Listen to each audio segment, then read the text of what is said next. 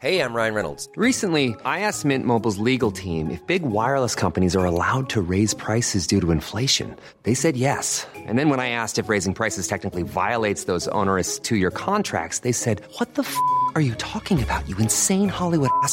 So to recap, we're cutting the price of Mint Unlimited from $30 a month to just $15 a month. Give it a try at mintmobile.com slash switch. $45 upfront for three months plus taxes and fees. Promo rate for new customers for limited time. Unlimited more than 40 gigabytes per month. Slows. Full terms at mintmobile.com. Ahora al aire. A la una. Con Salvador García Soto. Un encuentro del diario que piensa joven con el análisis y la crítica. A la una. Con Salvador García Soto.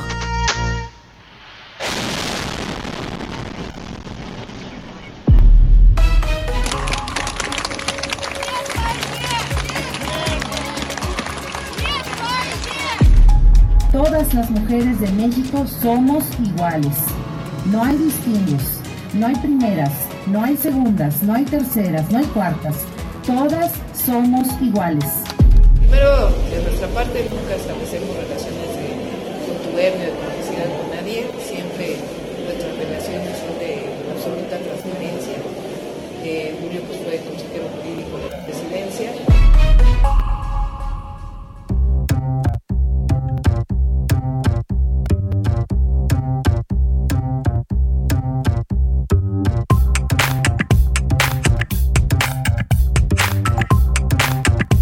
Una de la tarde con un minuto, una de la tarde con un minuto. Bienvenidas, bienvenidos a la una con Salvador García Soto en el Heraldo Radio. Al nombre del titular de este espacio, el periodista Salvador García Soto. Yo soy José Luis Sánchez Macías y le voy a informar en este jueves, jueves 3 de marzo. Se nos va la primera semana del tercer mes de este 2022 y muy contentos, muy agradecidos por el favor de su atención. Gracias por sintonizarnos como lo hace todos los días a través de las frecuencias de Heraldo Media Group y también a través de las frecuencias digitales en las que se puede usted conectar con nosotros. De verdad, gracias, gracias por su tiempo, gracias por su participación. No somos nada sin usted. Tenemos mucha información en este jueves movidito y cuando digo movidito, literal, ¿eh? porque se nos movió la tierra. Pero antes, antes de comenzar a contarle con qué vamos y de qué vamos, tengo el gusto de saludar aquí en la cabina que me acompaña a nuestra productora, conductora y mi amiga también. Y eso es lo más importante, Priscila Reyes. Priscila Reyes. ¿Cómo estás, mi querido Jay? Ya estamos rascando. No me importa que digan que es trillado, que porque se... No me importa, no me importa, no me importa. Ya estamos rascando el fin de semana, pero rascando, como bien dices, con temor, ¿eh?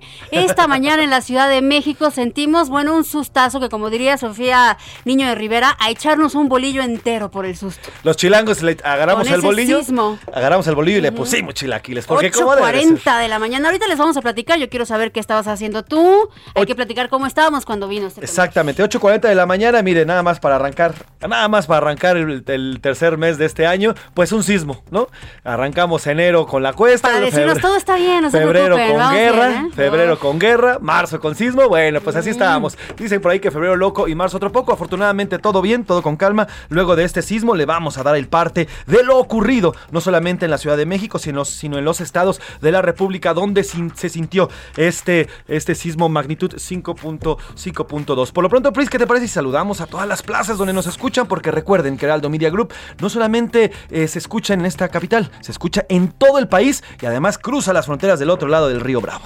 5.7 fue preliminar 6.2 primero, pero fue terminó siendo 5.7. Muchos decían que estaba bajito este sismo. Ahora sí, ahí les va un abrazo muy fuerte desde la Ciudad de México para todos los que nos escuchan en Coatzacoalcos, Colima, Culiacán, Guadalajara, La Laguna, McAllen, Monterrey, Morelia, Bronzeville, Oaxaca, San Luis Potosí, Tampico, Tapachula, Tehuantepec, Tepic, Tijuana, Tuxtla Gutiérrez, Villahermosa y Naumiria Radio en San Antonio y Naumiria Radio en Chicago. Por cierto, ayer nos estaban reportando que tenía tiempo que no escuchaban el programa en Tapachula 96.3 FM. Ya lo hemos checado con gerencia de Tapachula, con las personas de Tapachula, nuestros ingenieros también ya lo revisaron y sí estamos transmitiendo. Si usted no nos escucha, híjole, ¿cómo va a saber? No, porque nos está escuchando en internet, pero acuérdese que si en algún momento deja de escucharnos por radio, lo puede hacer a través de muchas plataformas, tenemos varias plataformas. Por ejemplo, heraldodemexico.com.mx.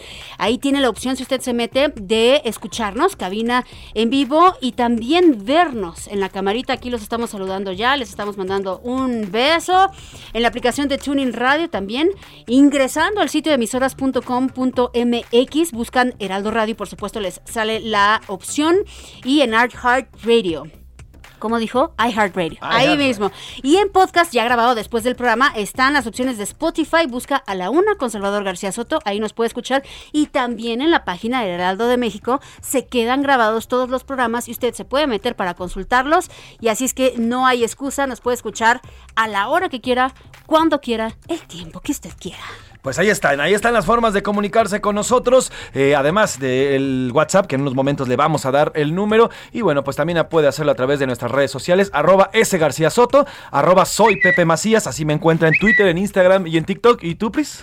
Yo soy en Twitter Priscila con SCP Reyes y en Instagram Priscila Reyes. Pues como ve, tenemos muchas formas de comunicarnos con usted y además estamos abiertos siempre a las críticas, siempre también a los comentarios, eso sí, respetuoso porque de aquí para allá los respetamos, así que esperamos lo mismo de allá para acá. Por lo pronto tenemos muchos temas, muchos temas que contarle en este jueves 3 de marzo. Tensa calma. En Ucrania se alcanzó un acuerdo para un cese al fuego temporal por motivos humanitarios. En el segundo día de negociaciones entre Rusia y Ucrania se ha organizado un corredor humanitario para que para que en las principales ciudades que ya están a punto de ser tomadas por el gobierno ruso, por el ejército ruso, eh, puedan eh, ser evacuados los civiles. Kiev está prácticamente rodeada, la capital de Ucrania, así que ahí está esta tensa calma y este cese a las hostilidades mientras evacúan a las personas. Oye, tensa calma, pero con unas imágenes que se están filtrando por todos lados, eh, impresionantes. Por ahí está la imagen de un ucraniano que está narrando lo que está viviendo y de pronto un misil le cae cerca. Eh, se calcula que esto fue hace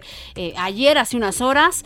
también hay unas, la valentía de los ucranianos es impresionante, nos está dejando mucho ejemplo a todas las personas en todo el mundo, cómo entraban estas tropas y ellos desarrollaron armados, civiles desarmados estaban haciendo lo posible para evitar el paso de esas tropas que venían armadas. O sea, de verdad para quedarse con la boca abierta. También vamos a platicar de el asesor presidencial ucraniano Mikhailo Podolyak informó que se alcanzó un acuerdo de un cese al fuego temporal, ya lo habíamos dicho, por estos motivos humanitarios para evacuar los civiles, pero también le vamos a platicar que eh, la delegación de su país no obtuvo los resultados esperados y seguirá el diálogo en una tercera ronda de negociaciones. Moscú había adelantado que no detendría la ofensiva en contra de la infraestructura militar de su país vecino. Pues así están, más adelante le vamos a dar más detalles de esta información. Hogar, Dulce Hogar, 44 mexicanos ya vuelan de regreso a nuestro país. Esto luego de que llegaran a Rumania o Rumanía, las dos formas son correctas. Ayer nos platicaba Daniel Millán, el jefe de la oficina de prensa de la Secretaría de Relaciones Exteriores, que ya estaban en el avión y bueno, pues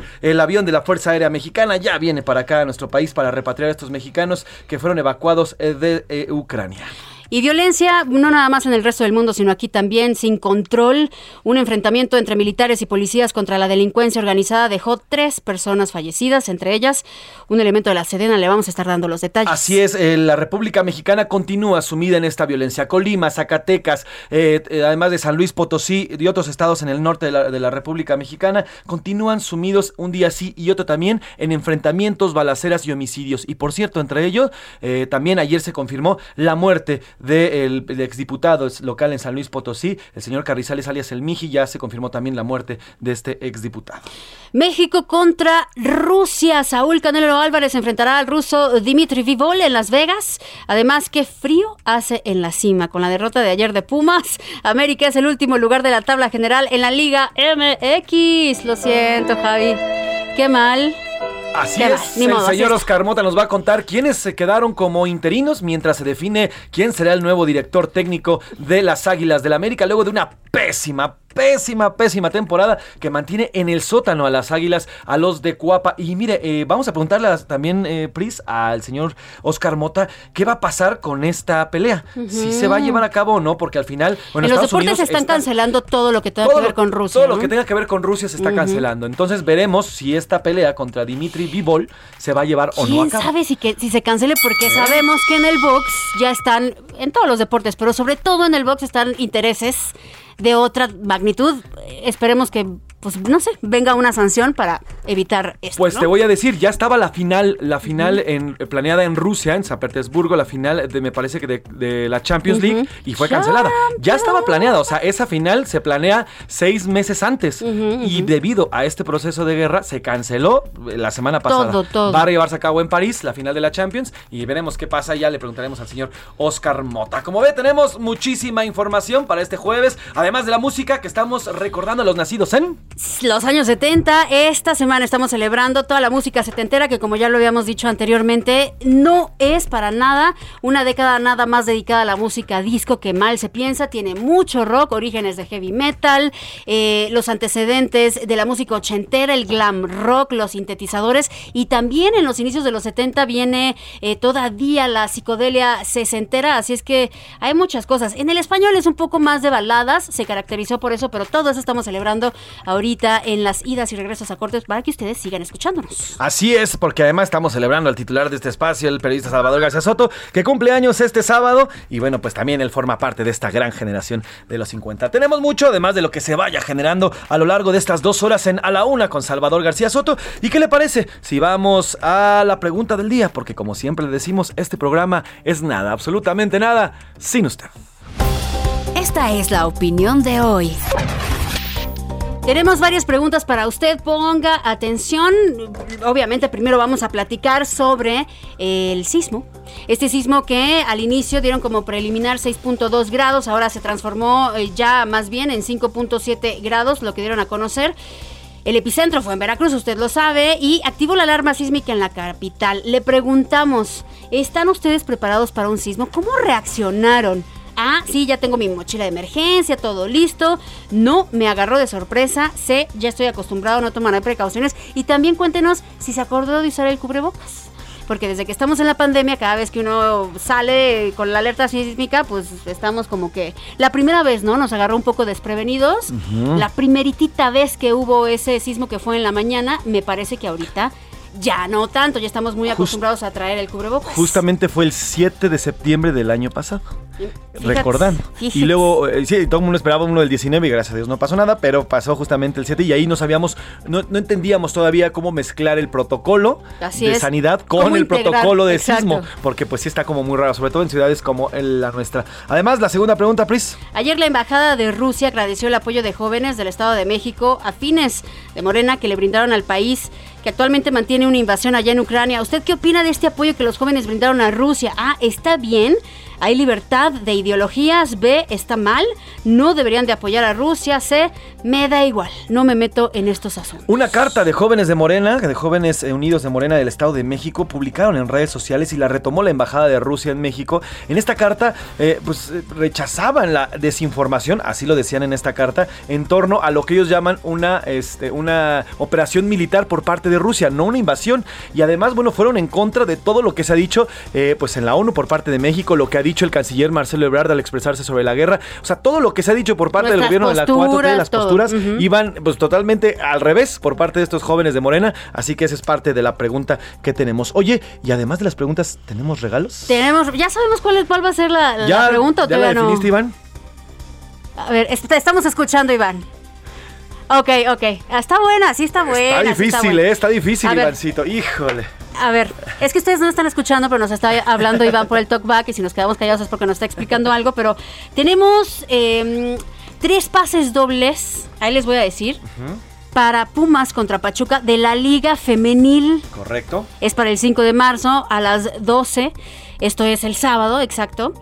Y también tenemos... Y tenemos otros tres pases dobles, pero este es para la liga masculina. Se va a enfrentar Pumas contra Mazatlán en el eh, estadio universitario el 6 de marzo, domingo 6 de marzo, al mediodía. Tenemos tres y tres. Tres y tres. Y ¿Sale? las- los vamos a regalar así. Pongan atención para que no se hagan bolas.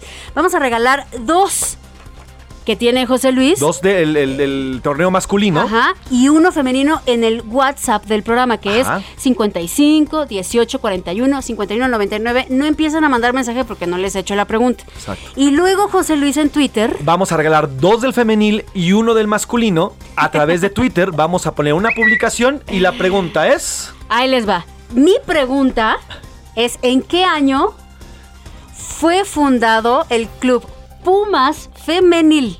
Así, ¿eh? Pumas femenil, ¿en qué año? ¿Qué debe de traer su respuesta, por favor? Su nombre completo más la respuesta. Los primeros mensajes que lleguen con esto correcto y completo se llevan el, eh, los boletos. Ya les explicaremos cómo recogerlos, toda la dinámica, pero si no trae su nombre completo, haga de cuenta que esa respuesta no vale. Así es que mande todo. La misma dinámica a través de Twitter. Vamos a publicar a, a arroba S García Soto eh, este post donde decimos cuáles son los boletos y además lo mismo, nombre completo Sí. y en qué año fue fundado el Club Pumas Femenil. Échele una tecleada al Google, lo va a encontrar muy rápido. Y haga usted Femenil. el favor de decir quiero boletos para el femenil, quiero boletos para el masculino para saber cuáles son los primeros que llegan de cada uno. Así es. Bueno, pues dicho esto. Hay que dar el eh, teléfono ya están.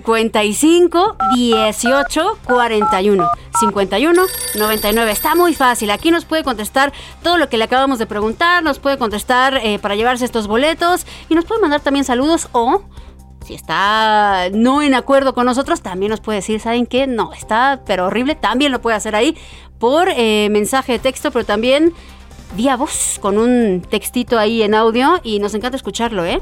Hace mucho que no nos mandan uno, mándenos un mensaje de voz. Dicho lo anterior, ¿qué le parece si vamos a un resumen de noticias y después nos vamos de lleno a la información porque estamos ya en A la Una con Salvador García Soto? Bajo la lupa.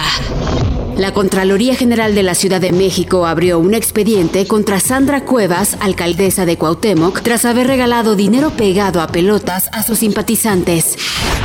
Récord. La mezcla mexicana de petróleo superó la barrera de los 100 dólares por barril al alcanzar un precio de 105 billetes verdes, lo que significa el precio más alto desde 2013. Ignorados. Jóvenes ambientalistas acusaron que fueron poco escuchados en los foros de Parlamento abiertos sobre la iniciativa de reforma eléctrica. Reconstrucción. El gobierno capitalino expropió una finca de uso habitacional en la colonia Doctores para reconstruir viviendas a personas damnificadas del sismo de 19 de septiembre de 2017. Venga, chepaca. Autoridades en Alemania incautaron el yate de Alisher Usmanov, un oligarca ruso sujeto a sanciones por la invasión sobre Ucrania. En A con Salvador García Soto. Esta es una actualización de la invasión a Ucrania. Una de la tarde con 16 minutos vamos directamente a Ucrania. Octavio, octavo día de la invasión. Comenzó la segunda ronda de negociaciones entre Rusia y Ucrania para un alto al conflicto.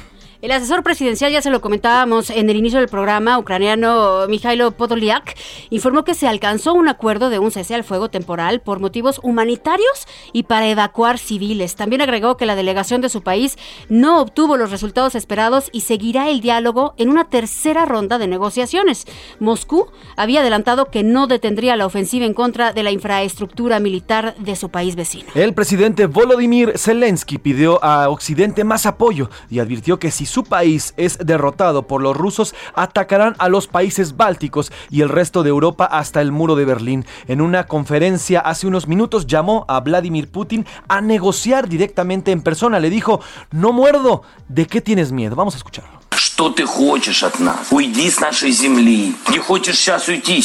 ¿Qué quieres de nosotros? Deja nuestra tierra. ¿No te quieres ir? Siéntate conmigo en la mesa de negociaciones. Soy libre. No a 30 metros como Macron o Scholz. Soy un vecino. No muerdo. Soy un hombre normal. Siéntate conmigo. Habla. ¿A qué le tienes miedo? No soy un terrorista. Uf. Qué declaraciones de Volodymyr Zelensky. Además, también anoche celebró la resistencia heroica de su población, lo que estábamos también comentando hace rato. Prometió que reconstruirá cada edificio y que Rusia va a pagar por todo esto.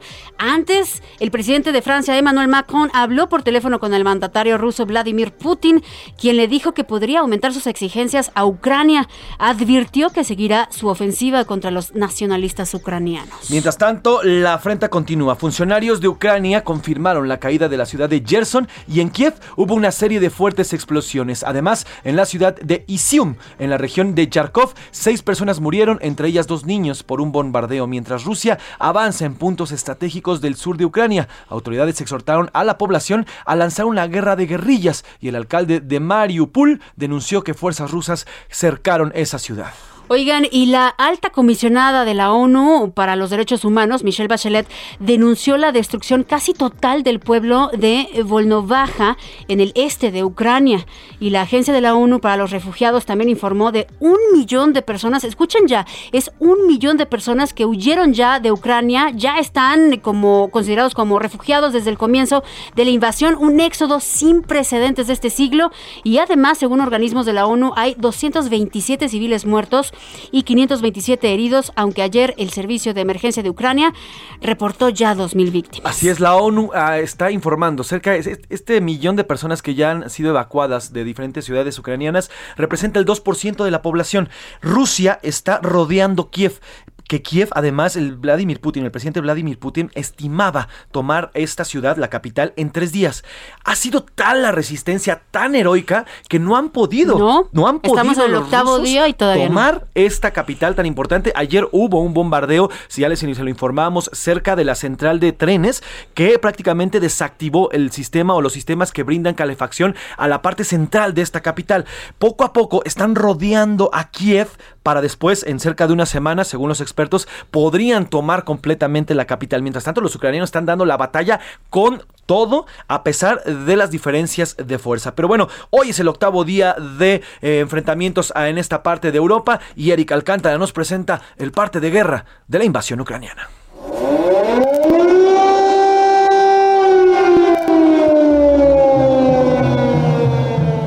Octavo día de invasión rusa, las delegaciones de Kiev y Moscú se sentaron a negociar por segunda vez en la semana. Hasta ahora, el saldo de la guerra es de 2.000 civiles muertos según Ucrania. Rusia reporta 498 soldados caídos y 1.598 heridos. La ONU habla de un millón de refugiados.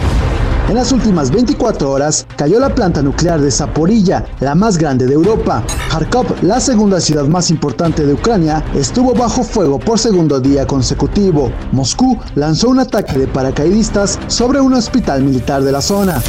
Rusia tomó el control de Gerson, una ciudad portuaria clave al sur de Ucrania. Mientras tanto, la capital Kiev todavía resiste, aunque el cerco de Putin es cada vez más estrecho. En las últimas horas se reportaron explosiones cerca del metro de Kiev, donde se estima que hay 15.000 personas refugiadas. El estallido dañó la calefacción del lugar. Parte de guerra, capítulo 8. Para la una con Salvador García Soto, Erika Alcántara, Heraldo Radio. Sí, así el parte de la guerra que continúa, ya le digo, y en estos momentos se encuentra en un cese al fuego para este corredor eh, este corredor humanitario para permitir que más personas vayan evacuando estas zonas. Se habla y ya contabas, eh, Priscila, estas historias fuertes. Los muchos soldados rusos, eh, pues no todos están de acuerdo con esta, con esta invasión. Hay varios testimonios de ellos que narran que no quieren atacar, pero a pesar, bueno, pues tienen que seguir órdenes. Sí, de hecho se volvió viral también un video de un soldado que está hablando, pues probablemente con un familiar, se desconoce con quién está hablando exactamente, y rompe en llanto. Esto estoy hablando de un soldado ruso donde está diciendo estamos matando a gente que no ha hecho absolutamente nada. Ahora, ojo, con todos estos videos virales, con todas estas imágenes virales, hay varias cuentas que ayudan. Usted lo sabe que para cualquier conflicto nos pasó con la pandemia, ahorita está pasando con esta invasión de Rusia a Ucrania, que eh, validan la información que se filtra. No es la excepción esta invasión a Rusia. Hay muchas imágenes que son de años atrás, de Crimea, incluso de, de Siria que están subiendo y entonces hay cuentas específicas que están diciendo, a ver, ojo, yo te voy a decir si esta es falsa, si esta, si sirve, etcétera. Entonces tenemos esa imagen que estábamos hablando. Y de lo que estábamos hablando de la resistencia ucraniana, para que usted se dé una idea, llevamos ocho días, Crimea cayó en 20 días. Entonces, para que usted más o menos se dé una idea de cómo van ahorita las cosas resistiendo pues esta, este embate ruso en Ucrania. Sí, la diferencia aquí con Crimea es que esta península eh, no es la capital y no están concentrados y no, había, no hubo una previsión de guerra. Así es. A diferencia, y ahorita sí están, eh, están eh, defendiendo a capa y espada y con lo que tienen en esta parte, la capital en específico. Y en más de las sanciones a Rusia, las agencias calificadoras Fitch y Moody's rebajaron la nota crediticia de este país ante la posibilidad de, de, que, de que dejen de pagar a sus acreedores. Esas calificadoras colocan la deuda rusa en inversiones especulativa y podrían bajar más. En términos económicos le llaman eh, una inversión basura. Es decir, que estas calificadoras están tratando o están llevando a estas, eh, esta, la calificación económica de este país como una inversión basura. Oigan, en Rusia también siguen las manifestaciones por la invasión a Ucrania. Muchas se han dejado ver. En San Petersburgo detuvieron a 235 personas y eso está pasando. Quienes se manifiestan, quienes no están de acuerdo con lo que está haciendo Vladimir Putin, pues son detenidos. De acuerdo con organizaciones civiles, hay alrededor de 8.000 arrestados en varias ciudades de ese país por las protestas en los últimos días. Este es el momento en que detuvieron a una anciana en Rusia. De hecho, se la vamos a poner regresando del corte para que lo pueda usted escuchar sin estar carrereados, porque esto pues es de importancia. Es una gran historia, se llama Yelena Osipova, es una, no, eh, tiene una, es una señora de 90 años, sobrevivió a la Segunda Guerra Mundial, protestó en contra de esta Segunda Guerra Mundial y hoy también a los 90 años está protestando en contra de esta guerra y ha sido detenida. Vamos a ir a una pausa, regresamos con este audio, pero vámonos con la música. Demos un respiro, pongamos ritmo, esto es de Casey and the Sunshine Band, That's the Way, para que usted se ponga alegre y eso sí es música disco. Va.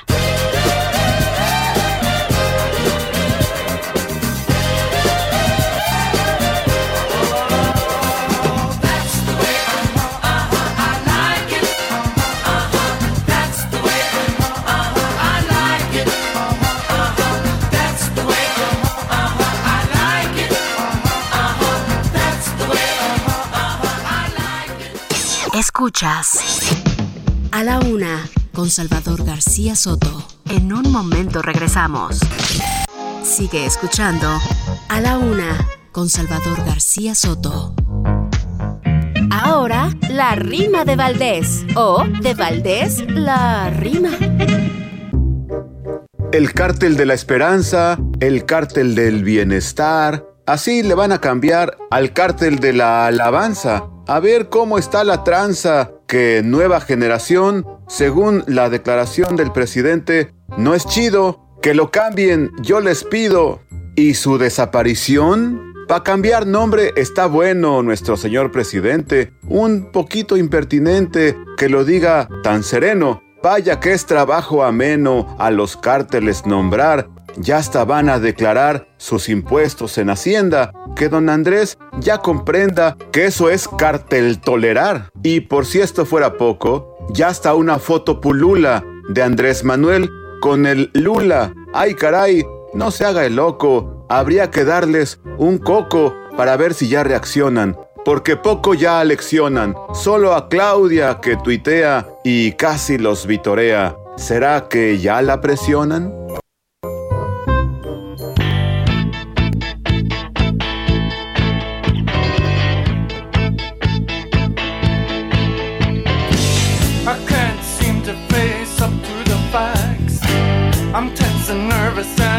Can't relax. I can't sleep cause my bed's on fire. Don't touch me, I'm a real live wire. Psycho killer, qu'est-ce que c'est?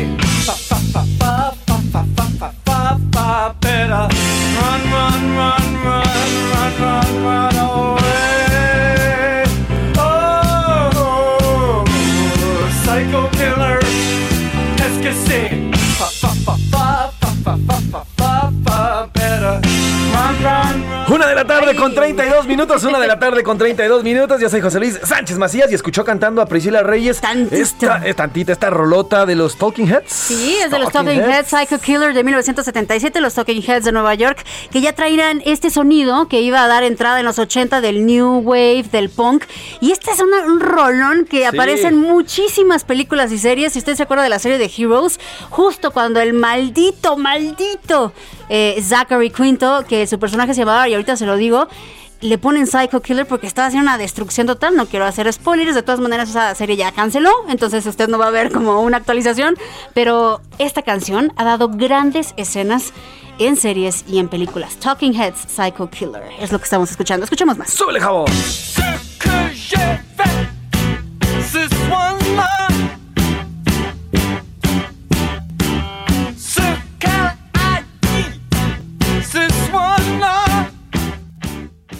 A la una con Salvador García Soto.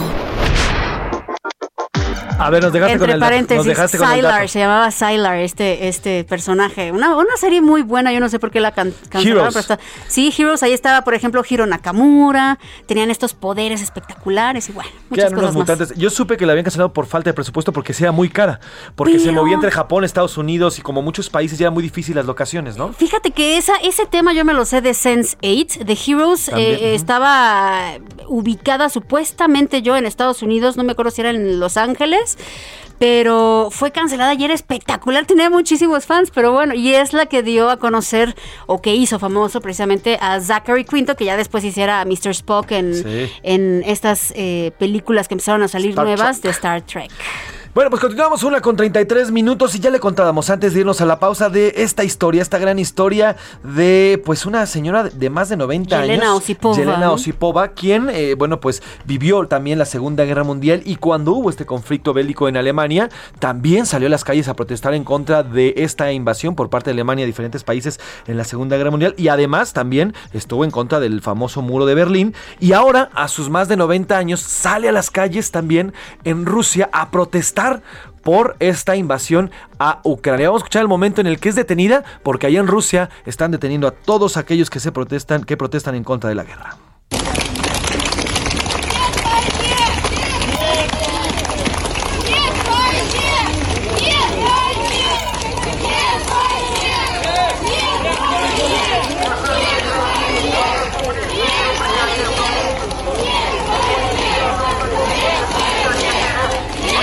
Bueno, pues están las protestas y es el momento cuando tres oficiales, oficiales eh, rusos naturalmente de 1,80 a 1,90, se acercan a la señora. La señora tiene una pancarta escrita en ruso en contra de esta invasión y dice señora, bueno, pues se la llevan y estuvo unos minutos naturalmente detenida. Después fue soltada por su edad y por, obviamente, por todas las razones que conocemos. Oigan, y ya, ya vuelan de regreso a nuestro país 44 mexicanos, son 44 que salieron, esa es la información que tenemos hasta el momento, que salieron de Ucrania en un avión de la Fuerza Aérea Mexicana, despegaron de Rumania e hicieron una escala en Irlanda. A bordo van en total 138 personas, pero son 44 mexicanos. Son 81 evacuados, 41 mujeres, 40 hombres de esas 138 personas que le comentamos. Y de los mexicanos repatriados son 16 mujeres y 28 hombres. Así es, en este vuelo también hay ucranianos, hay ecuatorianos, un peruano y un australiano, además de 28 periodistas y 6 integrantes de la Secretaría de Relaciones Exteriores. Hoy el Espérate, canciller... hay una perrita también Bueno, que decirle, una se llama. Ramona, la perrita. Una perrita llamada Ramona también que rescataron, porque también es eso, el éxodo no solamente es éxodo de familias, también este, ven las imágenes cómo llevan a sus mascotas. Hay un señor, ahorita les voy a decir el nombre, que se dio a conocer tantas historias que están surgiendo y aparte que nosotros estamos viviendo algo por primera vez en la historia, ¿eh? Un conflicto que está totalmente documentado por redes sociales. Entonces hay historias que se generan al minuto y hay la historia de un señor que tiene un refugio para perros y se niega en salir de Ucrania, se niega en ser evacuado porque dice que no va a abandonar a todos sus perros. Entonces más bien están viendo cómo poderse llevar a todos los animales que tiene ahí. Este sería en realidad el segundo, porque el primero fue la primavera árabe, recuerdas, 2010-2012, Sí, sí, sí. que de hecho se genera en redes sociales este movimiento, y este es el segundo. La diferencia Me es que refería a tantas plataformas hace- como TikTok, Instagram, videos, etcétera, ¿no? Y bueno, pues el canciller Marcelo Ebrard publicó en, en su Twitter, ya en ruta a México, el vuelo de eh, la Fuerza Aérea Mexicana con 138 personas. La operación de rescate que instruyó al presidente López Obrador se eh, cumple. Así lo tuiteó el, el, eh, canciller Marcelo Ebrard. Ya en ruta a México el vuelo de la FAMCON, 138 personas. Eh, la operación de rescate que instruyó el presidente López Obrador se cumple. Familias que estaban en el riesgo de los bombardeos a Kiev estarán pronto en la Ciudad de México gracias a Sedena y embajadores de México en Kiev y Bucarest. Pues hasta aquí dejamos el tema de Ucrania. Si salen más, si sale más información, estaremos compartiéndosela en esta hora y media que nos queda de programa. Vamos a otro tema. A la una, con Salvador García Soto. Hoy, cerca de las 8 con 40 minutos de la mañana, se llevó eh, o ocurrió un sismo magnitud 5.7 con epicentro al sureste de la isla de Isla en Veracruz. Se activó la alerta sísmica en la Ciudad de México. No sé usted cómo la escuchó en diferentes zonas. Al menos a mí es la primera vez que la escucho con buen volumen. Ujú. ¿Tú dónde estabas? Yo estaba en mi departamento, estaba chambeando ya y te decía en el corte que lo que me sorprendió, digo, tal vez para mí es una hora ya de trabajo, pero para mucha gente, yo salí, salí del edificio donde vivo y vi a muchos en pijama, literalmente todos así como de, ¡ay! ay, onda? ¿Por qué me despiertan? Y yo ya entra, ya en saquito, camisita, yo todo morro. Entonces me quedaba mirando así como, de, ¿qué onda con este cuate? Pero bueno, se sintió leve. Sí funcionaron las alarmas, por lo menos en la zona de Narvarte y la Álamos, sí, sí sonaron las alarmas. No se percibió con mucha fuerza. Muchas personas están diciendo que vaya, que ni siquiera lo sintieron. Yo sí sentí eh, un Sí, poco de sí movimiento en las escaleras. De hecho, Protección Civil de la capital del país reportó saldo blanco, afortunadamente. La Secretaría de Seguridad Ciudadana de la capital del país informó que cinco helicópteros del agrupamiento Cóndores realizaron sobrevuelos. Al respecto habló la jefa de gobierno Claudia Sheinbaum en un mensaje en su cuenta de Twitter.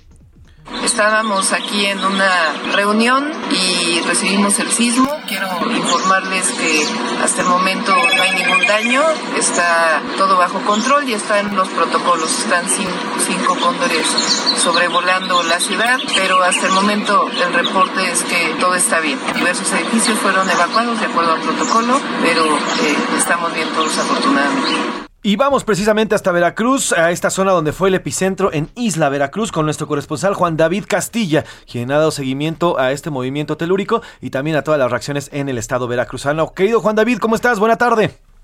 Muy buenas tardes, José Luis. Priscila, los saludo con mucho gusto desde Jalapa, la capital de Veracruz, donde lamentablemente sí se sintió muy fuerte este sismo, pero afortunadamente la Secretaría de Protección Civil no reporta daños a la infraestructura estratégica del Estado ni personas lesionadas tras este sismo de 5.7 grados que se registró en el municipio de Isla, en la zona sur del estado de Veracruz.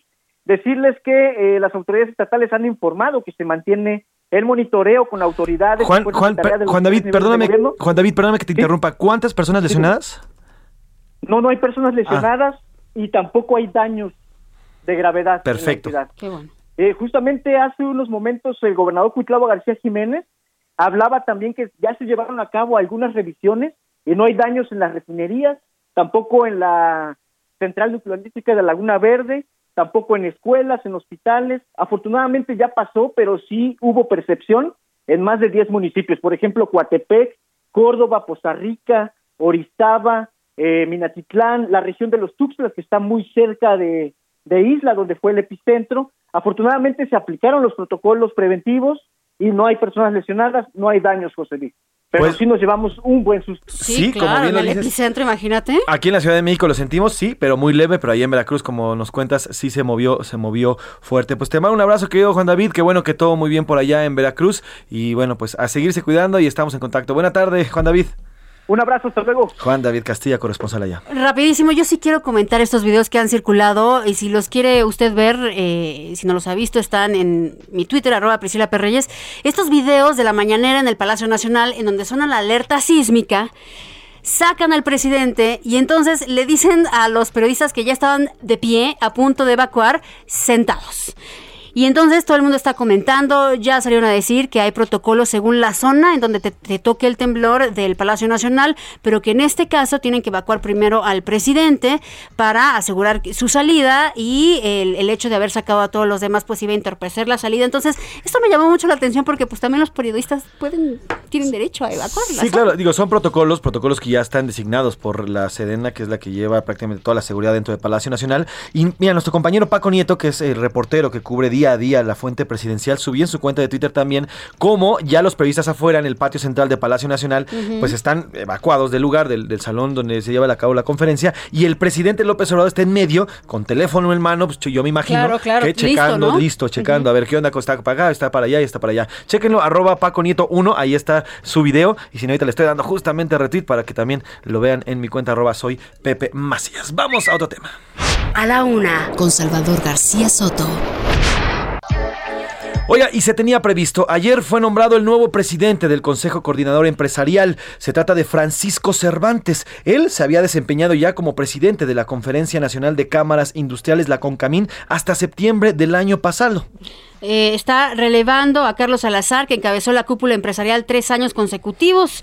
Francisco Cervantes adelantó que tendrá como base el diálogo cordial y firme. Vamos a platicar con Everardo Martínez para que nos platique los detalles. Cuéntanos, Everardo, buena tarde. ¿Qué tal, José Luis Buenas tardes. Así es, eh, pues este ejecutivo se ha caracterizado por ser eh, dialogador con el sector público, con los funcionarios. Eh, ha revelado algunas cosas al Heraldo de México eh, anteriormente a dejar el cargo de la CONCAMI. Eh, uno, de, uno de esos eh, de esos trabajos importantes era pues comandar estos paquetes de infraestructura, paquetes que fueron presentados dos hasta el hasta el 2021 y que pues como sabemos hay pendiente todavía un tercer paquete de infraestructura.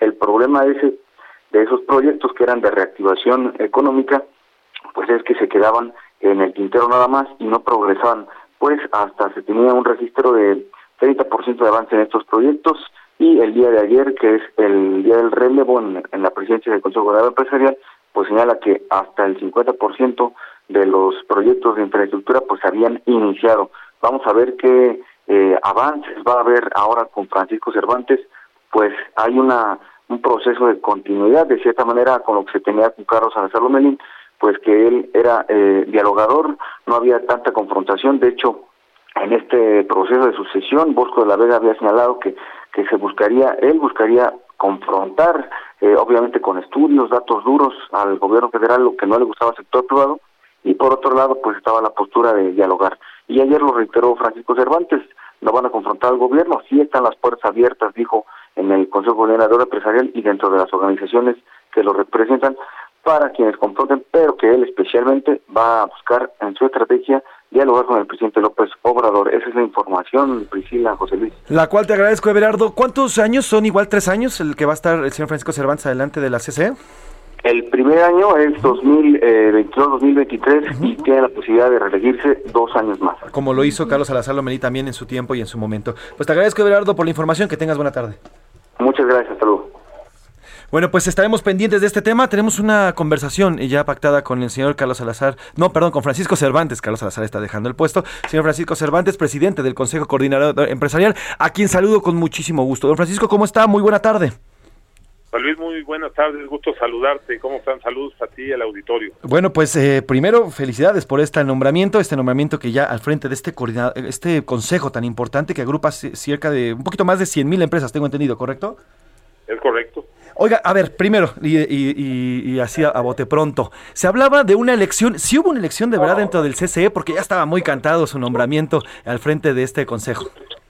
No, sí, sí hubo elecciones, hubo oportunidades y además son, este, los, los organismos son bastante, bastante serios en, en su democracia y todo, y toman decisiones, además los consejos que están conformados, algunos en pymes y en algunos en grandes empresas, otros en bancos, otros en seguros, que son empresas muy serias y muy en, esa parte. Así es que la democracia se llevó a cabo este conforme conforme al estatuto y conforme a la convocatoria y la regla. Pues perfecto. ¿Cuál, ¿Cuál va a ser el planteamiento de Francisco Cervantes al, frente del CCE? Luego de que vimos, bueno, pues al inicio eh, prácticamente del gobierno del presidente López Obrador con Carlos Salazar Lomelí, el, anterior líder de este grupo empresarial, pues tuvo ahí sus encontronazos fuertes, fuertes, incluso eh, pues se, hicieron eh, de, declaraciones. ¿Cuál va a ser la diferencia con Francisco Cervantes? ¿Cómo va a llevar este Consejo Coordinador Empresarial?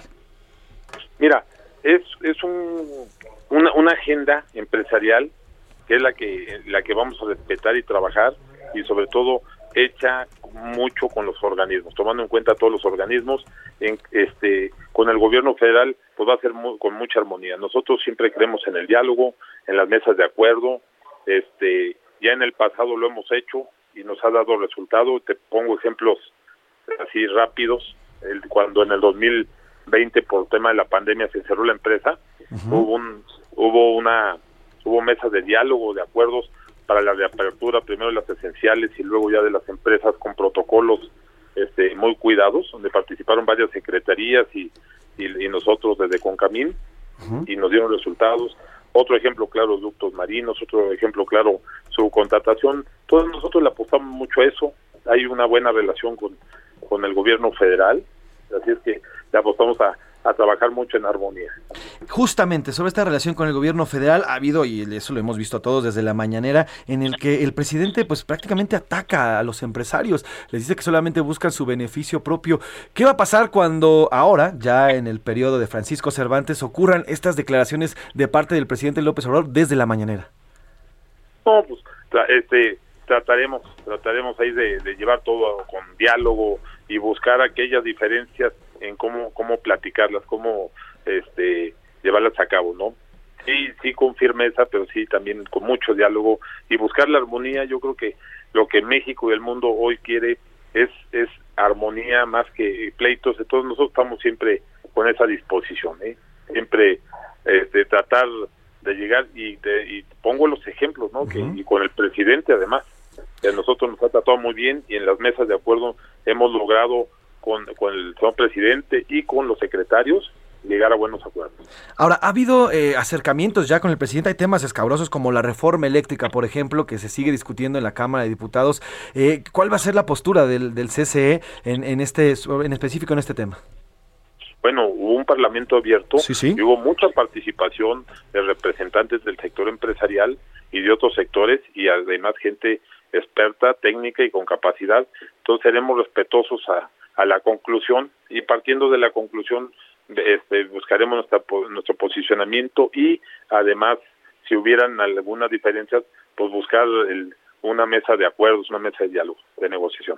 Eh, leí algunas declaraciones que ha hecho recientemente ya como presidente del CCE en el que asegura que hubo excesos por parte de algunos empresarios y empresas. ¿A qué se refiere con estos excesos, eh, don Francisco? Pues, pues, mira, sí, sí hubo excesos en el pasado en, muchos rubros, ¿eh? muchos rubros y bueno, ya ni quiero mencionar porque pues no, no, es, no es mi estilo, pero sí hubo hubo corrupción, hubo muchas cosas, entonces, este, pues esas cosas son son indefendibles, ¿no? Nosotros vamos a, defender y a pelear lo defendible, ¿no? Lo que lo que esté siempre correcto. Ahora, hay una agenda importante que se ha venido manejando en los tres años del, del, gobierno del presidente López Obrador, que son los planes de infraestructura, esta inversión que es necesaria. ¿Qué ha pasado con ello y qué es lo que se viene para estos planes de infraestructura? Pues está trabajando el paquete 1 y 2 pues tuvimos los efectos laterales de la pandemia y sobre todo aquellos que venían con capital privado pues han tenido este muchos que parar de manera pues no permanente no de, de una manera provisional y ahorita ya se están reactivando. Estamos trabajando mucho en esa parte de infraestructura que es el punto cuatro de mi plan de, de trabajo que pongo transversal ante la agenda del sector privado para que podamos trabajar mucho, le, le, queremos apostar mucho a la infraestructura, mucho con capital privado, hay fondos muy interesados en esto y es algo que estamos trabajando muy de la mano con, con, la Secretaría de Hacienda.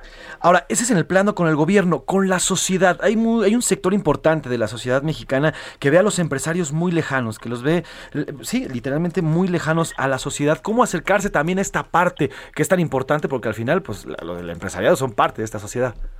Sí, claro, somos un sector más y el punto cinco es ese, ¿no? La, la inclusión social, el tema social que nos sientan cercanos. Este, una de las propuestas es hacer de los 32 estados 14 regiones. ¿Por qué 14? Porque somos 14 este, organismos en, en comisión ejecutiva, entonces pedir que cada organismo tenga dos y tres estados para que se puedan atender a los grupos empresariales, que uh -huh. pueda haber comunicación con los gobiernos este, locales, este, que, que, se sienta más cercano, que se sienta más escuchado todo, todas estas partes, que además, hablando del sector empresarial, pues que también tengamos esa, esa relación más directa, ¿no? Y también algo que quiero señalar y subrayar, uh -huh. el tema de la mujer. Ahí, ahí eh, sí reconocemos que, que nos falta, eh, tenemos falta en esa parte, uh -huh. es meter un poquito más el impulso hacia la participación de la mujer en el sector empresarial. Oiga, eh, en el tema del crecimiento económico, el presidente López Obrador decía en enero que íbamos a crecer 5%, hoy, bueno, pues las cifras le dan eh, toda la vuelta, eh, Banjico ayer dice que vamos entre 1.6 y 2.4, además, la, verdad es que las inversiones no están cayendo en nuestro país, ¿cómo desde el CCE se va a empujar eh, las inversiones y también ayudar al crecimiento económico de México, que le hace muchísima falta luego de la pandemia y que la verdad es que no han sido muy buenas cifras, por lo menos 2021 y ahora en 2022? Pues mira, hay muchos planes, ¿no? Uh -huh. Y nosotros tenemos también dentro del Consejo Coordinador Empresarial los bancos, es como trabajar con los bancos, con la banca de desarrollo, para que puedan tener más facilidad de las pymes y mi pymes, que es el punto 3 de la agenda nuestra, y este y también en la sustitución de importaciones con Asia, Ajá. que México en el contenido nacional, que también es otro en el en el punto 3, que es el, el TEMEC, tiene que ver está en los capítulos, cómo sustituir esas, oye, aquí son dos cosas, sustituir y quitar la dependencia, porque okay. este tema inflacionario nos ha pegado mucho por la alta demanda de productos y por la falta de producción por componentes, luego por hasta por una rondana, un microcomponente separa la línea de producción y nos afecta eso y a, y a, y a mucha demanda y poca producción, pues es el este el alza de precios, ¿no? Entonces tenemos aquí hay que enfocarnos mucho y ese es un punto muy importante de que, que vamos a poner en la agenda. Sustitución y este Quitar dependencias. dependencia, sí. Y eso nos va a ayudar mucho a amortiguar porque acuérdate que también ahorita lo que está pasando en Europa del Este puede tener afectaciones muy fuertes en los hidrocarburos y a la hora que suban pues nos afecta porque es parte de nuestro nuestra materia prima de, produ- de producción y productividad. Claro, y de movimiento. ¿Ya habló con el presidente, don Francisco? Este, hablé ya con todo el gabinete. Yo estoy busca, este, bueno, quedé con Carlos Salazar que íbamos a ir juntos y estoy en, este, en espera en agenda y no lo ha buscado el presidente por eso. No ha tenido entonces ningún tipo de encuentro con él, ni siquiera telefónico, nada. Sí, con- ahorita no, mira, estoy diciendo lo, lo puedo hacer, pero este, vamos a lo vamos a hacer porque es lo correcto, no, este, quien, quien me debe llevar es Carlos Salazar. Oiga, decía al retirarse de- del CCE Carlos Salazar que no todo fue no todo fue miel sobre hojuelas. Ahora con Francisco Cervantes, ¿habrá más miel? ¿Habrá hojuelas o habrá algo amargo? Pues ojalá haya más miel que, que, que hiel, ¿no? Pues esperemos. Pues Francisco Cervantes, el nuevo presidente del Consejo Coordinador Empresarial, gracias por estos minutos y gracias por su tiempo aquí en A la Una con Salvador García Soto. No, muchas gracias, José Luis, y por favor a José Luis dale un, un, un abrazo y, y- y estamos a la orden. Y gracias por este espacio ¿eh? y saludos al auditorio. Saludos, Francisco Cervantes, presidente del Consejo Coordinador Empresarial, muchas gracias. Nos vamos con música, Priscila Reyes. Rapidísimo algo de 1979, se confunde como ochentero, pero no, está rayando la década de Knack con My Sharona.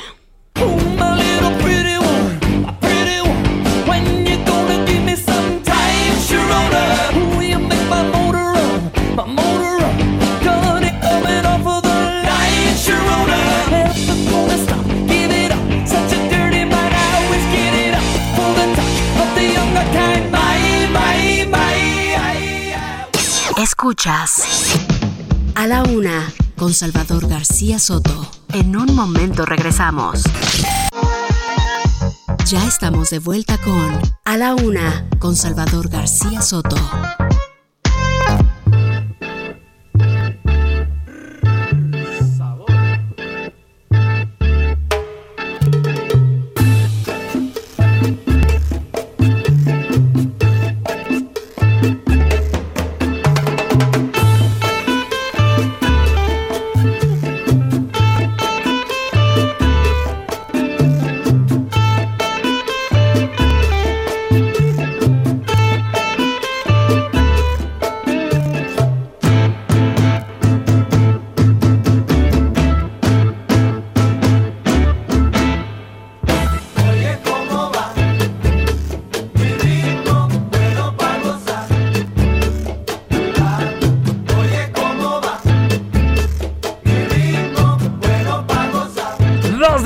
Con un minuto y sabor para empezar esta segunda hora de A la Una con Salvador García Soto. A nombre del titular de este espacio, yo soy José Luis Sánchez Macías. Gracias por continuar con nosotros en esta segunda hora de A la Una. Si usted se está integrando a este espacio, gracias también por compartir su tiempo, por compartir su atención y también sus opiniones en este espacio que hacemos siempre con muchísimo gusto, muchísimo cariño. Un grupo de jóvenes periodistas eh, que se preparan para que usted se informe, se divierta y se entretenga. Gracias, de verdad, gracias. Comenzamos esta segunda hora de este jueves 3, jueves 3 de marzo, en el tercer mes de este año. Antes de arrancar con la información, saludo a Priscila Reyes, conductora, productora, amiga.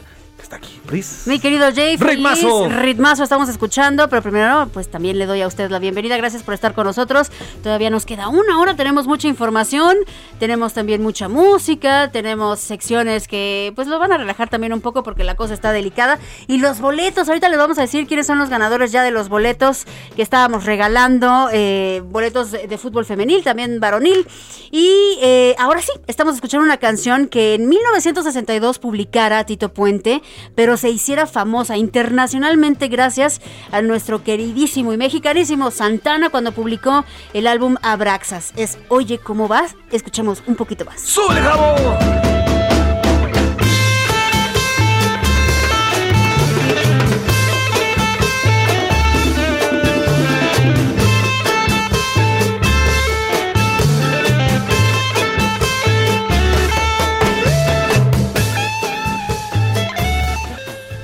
Ritmazazazo, ritmazazazo y arrancamos con todo esta segunda hora. Tenemos muchos temas por informarle en este segundo periodo de A la Una con Salvador García Soto. Vamos a hablar de sus opiniones, vamos a tenerlas también porque está calientito Twitter, está calientito también WhatsApp. Vamos a darle también los ganadores de los boletos tanto de la Liga Femenil como de la Liga Varonil de Fútbol. Los Pumas, los Pumas de la Universidad se enfrentan en su rama varonil con Mazatlán eh, y en su, en su rama femenil con eh, Pachuca. Ambos, sábado la femenil, domingo eh, la masculina. Y además tenemos mucha más información por compartirle. Ya platicamos de Ucrania, largo entendido. Platicamos del Consejo Coordinador Empresarial, el cual va a presidir a partir de ahora Francisco Cervantes. Este consejo que aglutina más de 170 mil empresas. Es importantísimo. Y también hablamos de eh, un poco de la violencia que se está viviendo. Y tenemos más temas. Más temas para compartirle en este jueves 3 de marzo. Mire, le vamos a platicar. El nuevo trazo del tren Maya ha causado descontento entre grupos ambientalistas. Denuncian que con tal de entregar la obra en tiempo, ponen en riesgo hectáreas de selva, cenotes y fauna, así como lo escucha. Le voy a poner una imagen, la, la voy a tratar a través de arroba ese García Soto, también soy Pepe Macías, le damos retweet, de cómo están talando parte de la selva allá en el sureste mexicano para el Tren Maya. En 2018 el presidente López Obrador cuando llega al gobierno dice, no se va a talar un solo árbol. Bueno, pues estas imágenes que le voy a compartir ahorita en redes sociales demuestran todo lo contrario. Además, Pris. También el organismo Cero Desabasto anunció que el año pasado 24 millones de recetas no se surtieron de manera regular y advierte que en 2022 podría ser peor. Esto va a colación porque ayer la Cámara de Diputados aprobó una reforma en la ley de salud que a partir de ahora, bueno, en cuanto se publique esta nueva reforma en la ley, en el diario oficial de la Federación, a partir de ahora, las recetas podrán incluir eh, no solamente el nombre de la, del medicamento de patente, sino también eh, la sustancia activa. Y Eh. con ello, y con ello, van a poder eh, van a poder tener cualquiera de las dos opciones, porque antes usted llegaba a la farmacia y decía, no, pues es que aquí Dame dice tal, ¿no? aspirina Ajá, y no ajá, te puedo dar ac- ácido salicílico. No te lo puedo dar porque aquí dice aspirina. Entonces, oye, es que la ley así lo dice. Bueno, pues ahora ya va a poder acudir usted con su receta y va a poder tener usted decidir qué quiere, si la de patente o también la genérica. Pues para que no haya confusión, porque también en muchas notas estábamos comentando en la mañana con mi querido Ivanini que mencionan que debería de tener el nombre de la patente y el nombre del medicamento genérico. No, el, el- el medicamento genérico también es una marca, es el nombre de la sustancia activa, tal cual. Que Sí, tú puedes ir a pedir tal cual ácido, acetil salicílico o metformina o lo que sea que no tenga una marca. Bueno, pues sin duda es una, una buena reforma la que se da. Y vamos a platicar con el mexicano Héctor Escobedo, quien Oye, lleva más caso, de 15 ¿eh? días sin poderse comunicar con su hija de dos años y su mamá, quienes residen en, en Yarkov, Ucrania. Este mexicano, bueno, pues eh, tuvo, se casó con una ucraniana. eh, su mujer se fue a Ucrania, a su país natal, se llevó a su hija y tiene ya 15 días sin poder comunicarse con ellos. Vamos a platicar con él, lo ha posteado a través de sus redes sociales. Vamos a tener una charla. Aparte, imagínate la frustración. Estaba leyendo su historia, se lo vamos a preguntar a él, pero días antes de que empezara esta invasión de Rusia a Ucrania, tienen un desacuerdo, se pelean, la mamá deja de contestarle, viene esta invasión y entonces él se trata de comunicar y no sabe qué es lo que está pasando porque no sabe si es el, el enojo con la mamá o si es la situación que está pasando. Y entonces, ¿qué haces? Qué frustrante es que ahí estás viendo el éxodo de tantos ucranianos mientras hay personas como él que necesita viajar a Ucrania para localizar dónde está su Vamos a platicar esta historia antes de que las queden completa Uf, Priscila Reyes, pero no, bueno, es para que le dé ganas de escucharla. al Vamos a platicar de esta historia, además entretenimiento. Híjole, tenemos muchas cosas. No les he contado la historia de toda la utilería que se robaron del set de Crown de Netflix, que es algo como importante de mencionar. Además tenemos la música y lo que se vaya generando. Oiga, vamos a ir a las calles de aquí de la Ciudad de México porque están retirando parte de las palmas que adornan pues la avenida Palmas y parte de la alcaldía Cuauhtémoc porque hay una hay una plaga que se está comiendo a estos enormes árboles y bueno, pues el gobierno de la Ciudad de México ha dispuesto a retirarlas, ¿por qué? Porque ya no se pueden salvar. Esta plaga saca el comido prácticamente a toda esta vegetación. Vamos a ir allá y además, bueno, pues ya empiezan a tapear literalmente parte de los monumentos principales en esta capital en miras al próximo lunes 8M que se va a llevar a cabo una protesta eh, eh, femenina, una protesta feminista por el Día Internacional de la Mujer. Y tenemos tenemos muchísimos temas, pero por lo pronto, ¿qué le parece si nos vamos con las opiniones? Porque este programa de verdad es nada sin usted y nos encanta leerle, escucharle, seguirle y saber que está ahí con nosotros pendiente y opinando de estos temas que siempre le llevamos a la mesa. Tuvimos dos temas el día de hoy, pero antes saludo a Iván. ¿Cómo estás, José Iván Luis Márquez? Priscila, muy, muy bien. ¿Y Iván. ustedes? Bien, también. Qué Qué, gusto tenerte bueno. en cabina, querido Iván. Es muy Como sonriente. siempre. Eso, como siempre. Tenemos dos preguntas el día de hoy. Iván, ¿cuáles fueron? Claro que sí, en Twitter, por ejemplo, la pregunta del sismo. Primero, las dos preguntas, ¿cuáles fueron? La primera fue la del sismo de 5.7 que sacudió el parte del epicentro fue en Veracruz y digamos el daño colateral también lo tuvo en Oaxaca y en partes de aquí la Ciudad de México que, que anunció también eh, la alarma sísmica. Entonces la pregunta fue tal cual, ¿usted está preparado para un sismo? ¿Y la segunda pregunta? Y la segunda fue tal cual acerca de la Embajada de Rusia. La pregunta fue tal cual, ¿usted qué opina de este apoyo que los jóvenes brindaron a Rusia? Fue más, más que la embajada, fue esta carta que enviaron los jóvenes de Morena del Estado de México y que retomó la embajada de Rusia en México, en los cuales, bueno, pues estos jóvenes que firmaban esta carta, los cuales tienen un logo y, y dicen jóvenes con Morena literalmente, bueno, pues están defendiendo, literalmente defienden esta avanzada bélica que está llevando a cabo Rusia allá en Ucrania. ¿Qué dice el público, Priscila Reyes, en el WhatsApp? WhatsApp. Pues tenemos muchos. A ver, si yo digo su mensaje y usted mandó la respuesta de lo del fútbol, no crea que estoy diciendo que es ganador. Nada más estoy leyendo ahorita los saludos y después vamos a leer a los ganadores. Entonces le mando saludos a Francisco Zacarías Ortiz eh, Liñán. Muchas gracias por mandarnos un mensaje. Buenas tardes. Por favor, digan cómo los veo en cabina. Muy fácil. Métanse a heraldodemexico.com.mx. En la página principal, si usted se va hacia abajo del lado derecho, va a encontrar dos opciones. Bueno, arriba está televisión, luego dice radio. Y ahí en radio dos opciones. Uno dice audio en vivo y otro dice cabina en vivo. Selecciona cabina en vivo y voilà. Ahí nos puede ver. Aquí estamos mandándole saludos todos. Ahí mándenle un saludo a la persona que nos va a ver. Gracias. Ahí nos puede ver. Hola Priscila y José Luis, a los jóvenes de Morena que apoyan a Putin. Les falta crecer, estudiar y aprender que en la guerra no hay ganadores. Pobrecitos, los engañan con espejitos. Saludos, lo dice Alberto desde Colima. Por acá hay que recordar que estamos en Cuaresma y la 4T al gobierno de Morena y a los seguidores de Morena. Hay que pedir por ellos. Perdónalos, Dios mío, no saben lo que hacen, dice este mensaje. Por acá, buenas tardes a todo ese gran equipo del Heraldo Radio con Salvador García Soto. Saludos. Aquí viene la respuesta, no la voy a leer porque faltan algunos ganadores por llegar. Eh, soy la señora Rocío y le voy a Chivas, al igual que mi hija y mi nieta. Y el conductor de este espacio. Ah, claro, Le va a las también. chivas, el señor Salvador García Soto. Señora, bueno, ahorita nos comunicamos con usted. Eh, por acá Eduardo Cabrera nos manda también un mensaje con la respuesta. Yo les diré si ganan o no. También Silvia Clotilde. Le mandamos un mensaje, un fuerte abrazo. Saludos, José. García también dice, Saludos, jóvenes, el mejor noticiero. Respecto a la fragrante y abuso de Rusia, eh, los paleros de la 4T no es más que seguirle la pala a su jefe de AMLO, es lo que dice este mensaje. ¿Qué opinan de usar Kiev? O sea, K-Y-I-V en ucraniano en lugar de Kiev. K-I-E y latina E, V chica, en ruso lo pone en apoyo a Ucrania. He estado leyendo que los ucranianos han buscado desde hace tiempo ir removiendo muchas de las formas del lenguaje ruso. Saludos, pues como apoyo es muy buena idea, sobre todo es mejor idea que, eh, que se den a conocer. A veces no sabemos cómo se pronuncian las cosas en su idioma original. Yo en lo personal soy eh, siempre de intentar saber cómo se llaman las cosas en su idioma original para pronunciarlas como deben de ser, pero es correcto que usted le diga como sea. Ahora, en este caso específico donde están diciéndolo como una protesta, pues es interesante y usted puede tomar una decisión incluso para protestar junto con los ucranianos. Sí, es una buena propuesta. Ahora, la RAE ya había decidido sobre esto y había, había dicho sobre Kiev en específico porque es lo que se asemeja más a la, al tema de la, eh, Pronunciación. la pronunciación en español. El eh, Kiev es un poquito más difícil. Kiev. Kiev, es que en realidad es que es Y-I, el que se refiere es K-Y-I latina V. Correcto. Y la pronunciación es Kiev. Entonces, eh, la RAE, pero bueno, al final, si se trata de una protesta, podríamos empezar a homologar también el tema. Sí, ¿eh? y acuérdense que la RAE tampoco es el Sí. absoluto este, dictador de cómo se tienen que pronunciar las palabras, aunque bueno, es la oficial que muchos eh, tomamos como referencia. Buenas tardes, Pris y Pepe, me siento muy Saludos. contento con esta música. ¡Qué bueno! Eso. Me recuerda cuando andaba de fiestero. No era de un día, era de diario. Ándale. Eso, sobre todo la música Eso, disco, ya me imagino, ¿no?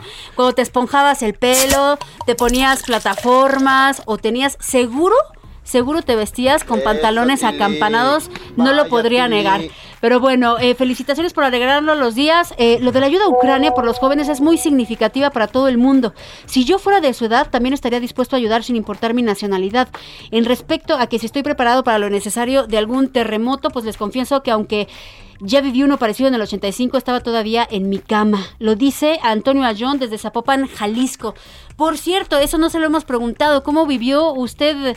Yo ya incorporé eh, el tomar el cubrebocas y hay varios tips que aquí yo le he dado porque yo también soy sobreviviente del, del 85. Eh, uno de ellos es, y mi- mira que me ha contestado gente a mis redes sociales, eh, José Luis, y me han dicho que también lo hacen ya. Siempre tenga una bata o algo que le cubra todo, por si usted llega a estar bañándose, en cuerolis, haciendo lo que sea, no pierde el tiempo. Ese, y está reportado, es el mayor tiempo que pierde una persona en evacuación, ver qué se pone. No, no, no, no. Usted póngase la bata como Mero Simpson y sálgase. Sí. Y ya. Tenga las, man- las llaves. Y en este caso ahora, los cubrebocas, si tiene perritos, las correas y los collares, todo siempre cerca de la puerta para que vámonos, no esté buscando. Em, por acá pregunta, ¿dónde anda el jefe, Trio Galaxia? Anda el jefe, bueno, el jefe anda, pues es que va a ser su cumpleaños, entonces tomó un par de días para celebrar como debe de ser. La verdad es que en los cumpleaños, no, bueno, no sé si esté haciendo eso, pero está celebrando sus cumpleaños, es lo que está haciendo. Le mandamos un abrazo al jefe Salvador García Soto eh, y aquí estamos, al pendiente, todo su Aquí equipo, andamos. siempre echándole duro para adelante y que celebre, que celebre Salvador su vida, porque aquí también la celebramos. Lo queremos mucho y es un gran periodista, además es necesario siempre el descanso. Don Chava agarrando puente hasta el lunes por su cumple, jajaja, lo dice por aquí otra persona, pues sí, ya bien sabes que es su cumple. Claro. Buenas tardes, soy, soy Heriberto. Los jóvenes, a mí no me gusta, a mí me encanta. Bueno, los jóvenes de Morena que dieron apoyo a Rusia son libres de darlo y sus motivos tendrán. Habría que entrevistarlos porque independientemente de lo que hace Putin, el pueblo ruso no la debe. Y eso es cierto, ¿eh? El pueblo ruso no la debe y le está pagando con todas las sanciones. Nada más es Putin, es todo, todos los rusos están pagando con las sanciones que están poniendo. Rapidísimo, Priscila, vamos a hacer una pausa en lo que estamos platicando porque vamos hasta Gander, Canadá, con Raimundo Sánchez, nuestro subdirector editorial de Heraldo de México y enviado especial también de Heraldo Media Group, que ha seguido de cerca esta repatriación de mexicanos y bueno, por ahí te están, están haciendo escala en esta parte de Canadá, vienen ya hacia México. Querido Raimundo, muy buenas tardes, ¿cómo va este regreso de mexicanos? ¿Qué tal, Pepe? Te saludo con gusto. Pues estamos aquí, como bien dices, en la isla de Gander, en territorio canadiense. Eh, pues ya con los mexicanos que fueron rescatados y bueno, y sus parejas, sus parejas, sus familias. En total fueron 81 personas eh, las que fueron pues rescatadas de la zona de conflicto en Ucrania.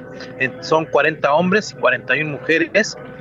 Eh, estamos hablando de 44 mexicanos de nacionalidad, 28 ucranianos, 7 ecuatorianos, un australiano y un peruano.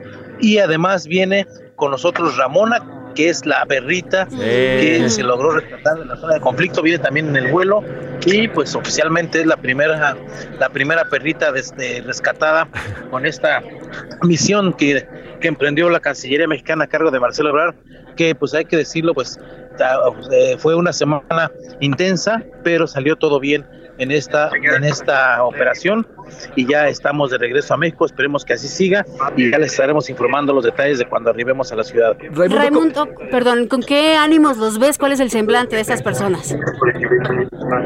Bueno, evidentemente vienen cansados, eh, se- vienen agotados porque también muchos de ellos pasaron eh, mu- eh, muchos días eh, para salir de, de U- de Ucrania hacia territorio seguro en Rumania. Están cansados, están fatigados, pero el ánimo es de que ya están casi casi de regreso a su país eh, eh, y pues eso lo está haciendo soportar pues estas estas horas tan largas de vuelos que hemos tenido. Ray, ¿a qué hora despegan y a qué hora prevén llegar a territorio mexicano? Mira, se prevé que lleguemos entre las 11 y las 12 de la noche, pero la verdad es que esas horas son inciertas porque eh, todo depende del clima. Aquí en Canadá estamos a 2 grados eh, bajo cero de temperatura, menos 2 grados bajo cero. eh, y bueno, todo depende de las condiciones climáticas que encontremos. y a- aún nos falta una escala, que esa va a ser en Trenton, y ya dependiendo de, de a la hora que despegue ahí, ya podemos decir con más certeza a qué hora estaremos en la Ciudad de México. Ahora, ¿qué va a pasar con estos mexicanos? También vienen ecuatorianos, también vienen peruanos y un australiano. ¿Qué va a pasar con estas personas? ¿Va- ¿A dónde van a llegar? ¿Ya la Secretaría de Relaciones Exteriores pre- tiene previsto algún hotel o algún albergue? Eh, ¿Qué va a pasar con estas personas? De hecho, no hemos tenido información. Yo platiqué con el peruano, que es una persona que se dedica a, a las inversiones, eh, un hombre de negocios. Y bueno, él me decía que él ya tiene un vuelo de salida a su país el mismo, el, el sábado eh, próximo, que pues solamente pues le, ayudaron a, a acercarlo pues al continente y él ya tiene su vuelo de regreso a su país el sábado. No, no, hemos, no hemos visto la estación de los ecuatorianos, pero me imagino que es algo similar. Ahora, Ray, tú estuviste desde el martes, el martes por la, por la mañana por allá. Ya, pues prácticamente podemos hacer un conte de caja. ¿Qué, ¿Cómo lo viviste? ¿Cómo viviste todo este proceso eh, de repatriación de los mexicanos? Las historias que viste, las historias que te contaron. ¿Qué nos puedes decir ya luego de cuatro días en esta misión especial de rescate y como enviado especial de Heraldo Media Group? Bueno, lo que te comentaba hace un momento resultó un éxito, eh, como se le quiera ver. Eh, fueron días arduo trabajo, pero pues sobre todo de la esperanza que tuvieron ellos para salir de, de- la zona de conflicto. Te reitero, muchos de ellos tuvieron que eh, eh, esperar días y días para, para poder huir de ahí, eh, aparte de eh, enfrentar retenes, toques de queda, muchos se tuvieron que refugiar días en el metro por los bombardeos y bueno, esas son las historias que hay que contar y, y aquí la, lo, lo que resalto es que la gente los rescatados vienen con sus familias, son familias mixtas, digamos, de nacionalidades mixtas. Y bueno, este ya, ya es una buena noticia que estén juntos eh, y que estén a salvo. Y por supuesto que estén retomando su vida en nuestro país, que así va a ser eh, en unas horas, en las horas próximas. Y también te vamos a, reci- a recibir a ti, querido Ray, y te vamos a recibir con unos mezcales para que ya se te quite ese frío, ese frío que has vivido tanto allá en, Ucra- en- en Rumania como allá en Canadá. Te mando un abrazo y gracias por esta cobertura que has hecho en estos días para Aldo Media Group. Abrazo, te mando un gran abrazo a ti y al auditorio. Abrazo, querido Ray. Raimundo Sánchez, eh, subdirector editorial de Heraldo de México, además enviado especial de Heraldo Media Group. Regresamos, Pris, ahora sí con los mensajes. Sí, estábamos ya con los últimos mensajes. Por cierto, un saludo, un beso, un abrazo a Jorgito, a Mario, a Tere y a todos los reyes que nos están escuchando. Un abrazo muy, muy cariñoso. Se fue la transmisión en Coatzacoalcos, dice, no hay señal de la radio. Ahorita lo vamos a checar con nuestros ingenieros, vamos a pasar el dato. Muchas gracias por decirnos, pero acuérdese, váyase rápido heraldodemexico.com.mx para que no deje de escucharnos. Gracias por avisarnos. Buenas tardes, chicos. Con el logo de Morena que están utilizando estos chicos, es una prueba más que AMLO aprovecha todas las oportunidades para hacerse publicidad. Mm, ok, pues gracias por el mensaje. ¿Por qué cuando Estados Unidos hace guerras y destrucciones en otros países no le dan tanta difusión como ahorita en Ucrania? Siempre los medios le da difusión y mucha difusión cuando hay este tipo de conflictos, por supuesto, en cualquier momento. Eh, gracias por leer mi mensaje. Deseo enviar un saludo a la mamá de Yaru, Luna Zeus, y un colado que llegó hace tiempo. Ya, ya entiendo. Gracias y excelente tarde a todos ustedes. Muchas gracias por el mensaje. Saludos, saludos, abrazo al colado y a todos ellos. Ahorita vamos a preparar un audio que nos mandaron de voz, con mucho gusto. ¿Y qué hay en Twitter? ¿Qué hay en Twitter? Hay bastante participación. Eso. En la pregunta de si usted está preparado para un sismo, afortunadamente el 49% respondió que sí. Tan solo el 34% no. Y el 17%, yeah para, desgraciadamente, dice, ya estoy acostumbrado. Ya está acostumbrado. Y sí, lo cierto es que ya, ya prácticamente son 37 años que se, han que se van a cumplir del sismo de, de 1985 y ya hemos avanzado en una, en una cultura por cuidarnos, por cuidarnos todos en este sismo. Sabemos que en cualquier momento, en cualquier momento puede temblar aquí, eh, en, en Oaxaca, en Guerrero, a veces lo vimos en Veracruz. eh, entonces tenemos que estar preparados, tenemos que estar preparados para cualquier momento que pueda ocurrir un, un siniestro. de este. y es una situación de la cual aprendes. Por ejemplo, yo tengo un año viviendo aquí, pero an- previo a esto yo no tenía una preparación como, No, como lo- pues algo de lo que no. menciona Pris, ¿no? De Porque, que ya pues, lo tienes, ¿no? sí, en la claro. cultura. Ahí tienes sí- a Iván, suena la alarma y empieza a dar vueltas en su propio eje, Iván. ¿Qué No hago? ¿Qué hago? ¿Qué hago? no qué hacer. ¿Qué Sí, hago? ¿Qué hago? ¿Qué hago? ¿Qué voy a hacer? No, lo, lo Me mejor echo es que sí. No. Sí, sí quisiera, la verdad, una tortita ahogada en esos momentos de pánico. Ay, qué sí. rico. Pues quién no quiere una torta ahogada. Fíjate, yo tengo una amiga italiana que ahorita está en Puerto Escondido y tembló antier justamente en Oaxaca. Me escribe, me escribe en inglés, me dice, oye, acabo de sentir mi primer temblor. El primer temblor nunca había vivido, tiene 36 años. Y les impresiona mucho a los extranjeros, ¿eh? El sentir un temblor dicen, ¿qué onda? ¿Qué es esto? Pues sí, es un temblor. Porque además ella estaba en la playa comiendo y pues todos ya están acostumbrados ahí. Ah, fue como si, ah, está temblando. Bueno, pues háganse para acá. Y ella estaba como, ¿qué está pasando? ¿Qué Alterada. demonios está pasando?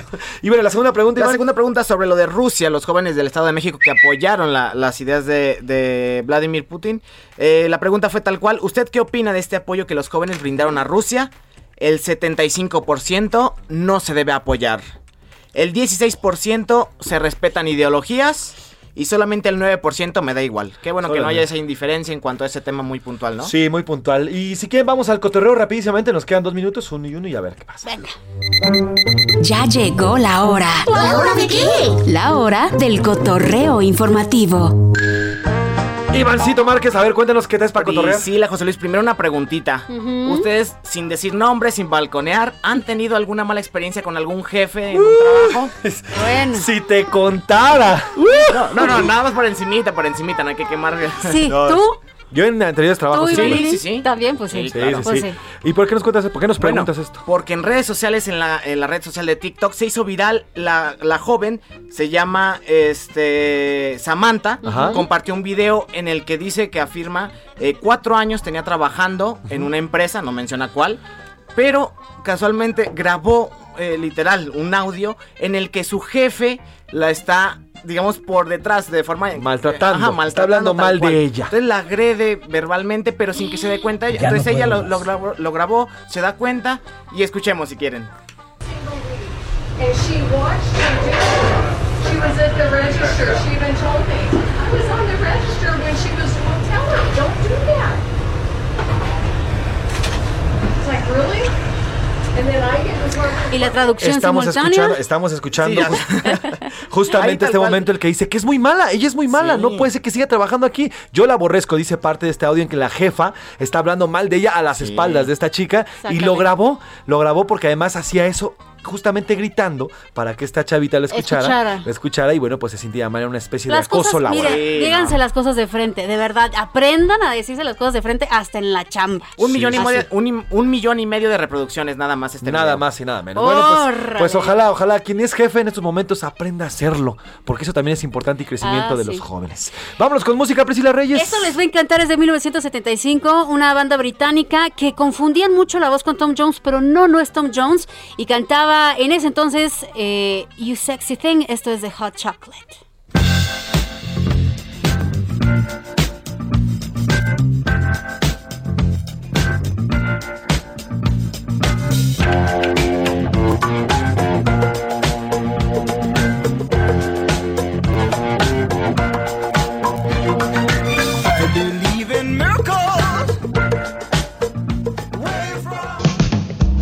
Escuchando A la Una con Salvador García Soto. Regresamos. Ya estamos de vuelta con A la Una con Salvador García Soto. Bienvenido a tu dosis de buenas noticias. Mi nombre es Soy la Alegría.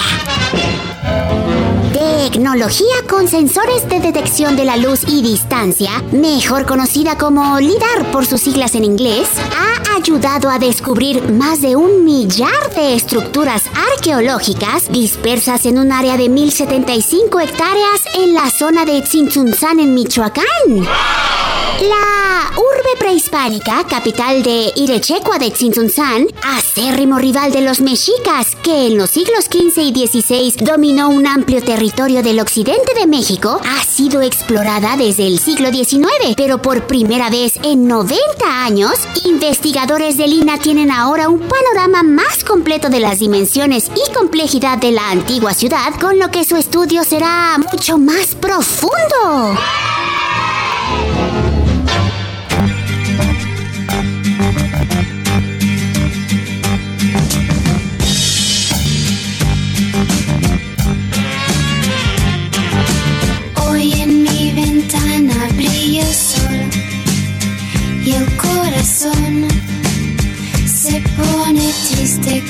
Contemplando la ciudad. ¿Por qué te vas? Como cada noche desperté pensando en ti y en mi reloj todas las horas vi pasar. ¿Por qué te vas? Las promesas de mi amor se irán. 2 de la tarde con 31 minutos, 2 de la tarde con 31 minutos. Yo soy José Luis Sánchez Macías. Pero Isela Reyes, que estamos escuchando? Qué buena canción. A ver, la amo. ustedes escucharon la semana pasada esta, Ajá, este exacto. cover de la canción de Aurora y la Academia porque estábamos celebrando la música en español y pusimos también rock en español. Y en esta ocasión estamos escuchando justamente la original. ¿De dónde viene esa canción? Es de Janet de 1974, ¿Por qué te vas? Se dio a conocer una mujer que nació en Londres, eh, originaria de España y que aparte estuvo incluida en una película muy famosa eh, de 1976 llamada Cría Cuervos. Esta canción no la sabemos mucho, por, muchos porque es buenísima, tanto los de la generación de los 70 como todos los que han empezado a crecer también gracias a Aurora y la Academia. Así es que escuchemos un poquito más de Janet con ¿Por qué te vas? Todas las promesas de mi amor se irán contigo.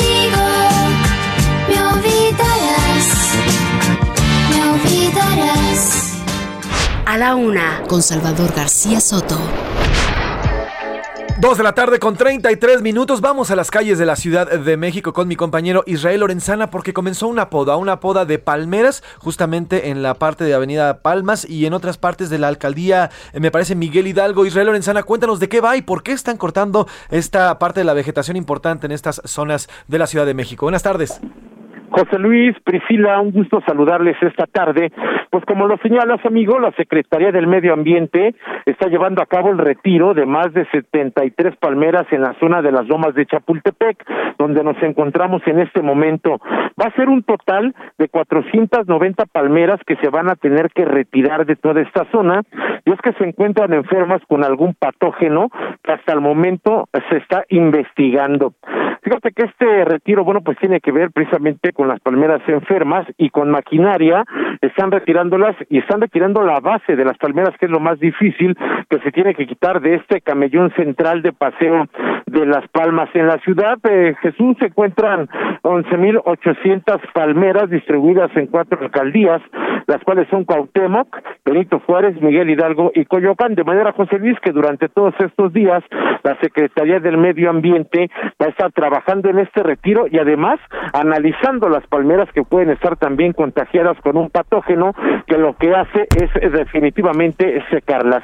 Pues José Luis Priscila, es la información que yo les tengo. Oye, qué triste, Israel, qué triste, porque, ok, ya se fue Israel, pero nada más estoy diciendo que qué triste, porque sabe usted, para que ya tengan que talar el árbol es porque, pues no le estaban dando mantenimiento. Cuando se infecta un árbol, generalmente se tiene que podar ramas, etcétera, pero cuando ya compromete una zona vital del árbol, como por ejemplo el tronco, pues lo tienes que talar sí o sí, y esto quiere decir que entonces no le prestaron atención cuando empezó a contagiarse, y pues qué triste que, que pasó de las palmas, pues se quede sin palmas. Así se trata de una plaga, ya nos decía Israel, Israel Lorenzana, una, una plaga que por lo menos desde hace más de dos meses está atacando esta, estas, esta vegetación importante y bueno, pues veremos qué es lo que, qué decisión toma la Secretaría de Medio Ambiente de la Ciudad de México con este derribo de, eh, de estas eh, palmas. Vamos a otra información.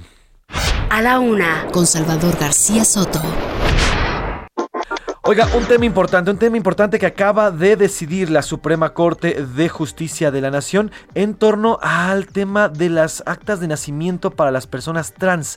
Según el- lo que acaba de definir la Suprema Corte de Justicia, es que tras revisar el Código Civil de Puebla, por unanimidad, el máximo tribunal determinó que es inconstitucional la exigencia de contar con 18 años para pedir una nueva acta de nacimiento para el reconocimiento de la identidad de género. Esto va eh, pues en favor de todas estas decisiones que ha tomado el máximo tribunal de nuestro país para las infancias trans.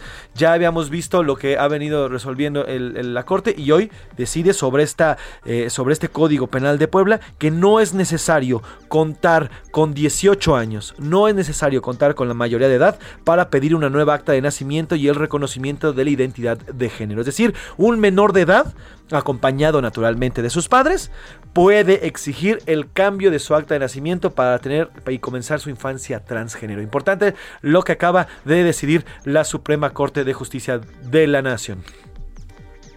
A la una, con Salvador García Soto. Ayer, ayer, fue, ayer fue identificado ya el cuerpo en Tamaulipas de Pedro Carrizales, el diputado local de San Luis Potosí, como mejor dicho, como el Mijis, este, este personaje que llegó al Congreso eh, potosino como una persona que se, él se autonombraba como una persona que estuvo en pandillas, se convirtió, se, fue- se volvió muy famoso y bueno, pues ayer, ayer fue, ayer fue eh, identificado ya su cuerpo. En efecto, habría fallecido, según los reportes oficiales, tras un eh, incidente vehicular en- eh, a mediados de febrero, Priscila. Pues sí, supuestamente este accidente automovilístico ocurrió en la carretera Nuevo Laredo, Piedras Negras, el 3 de febrero, desde el 3 de febrero.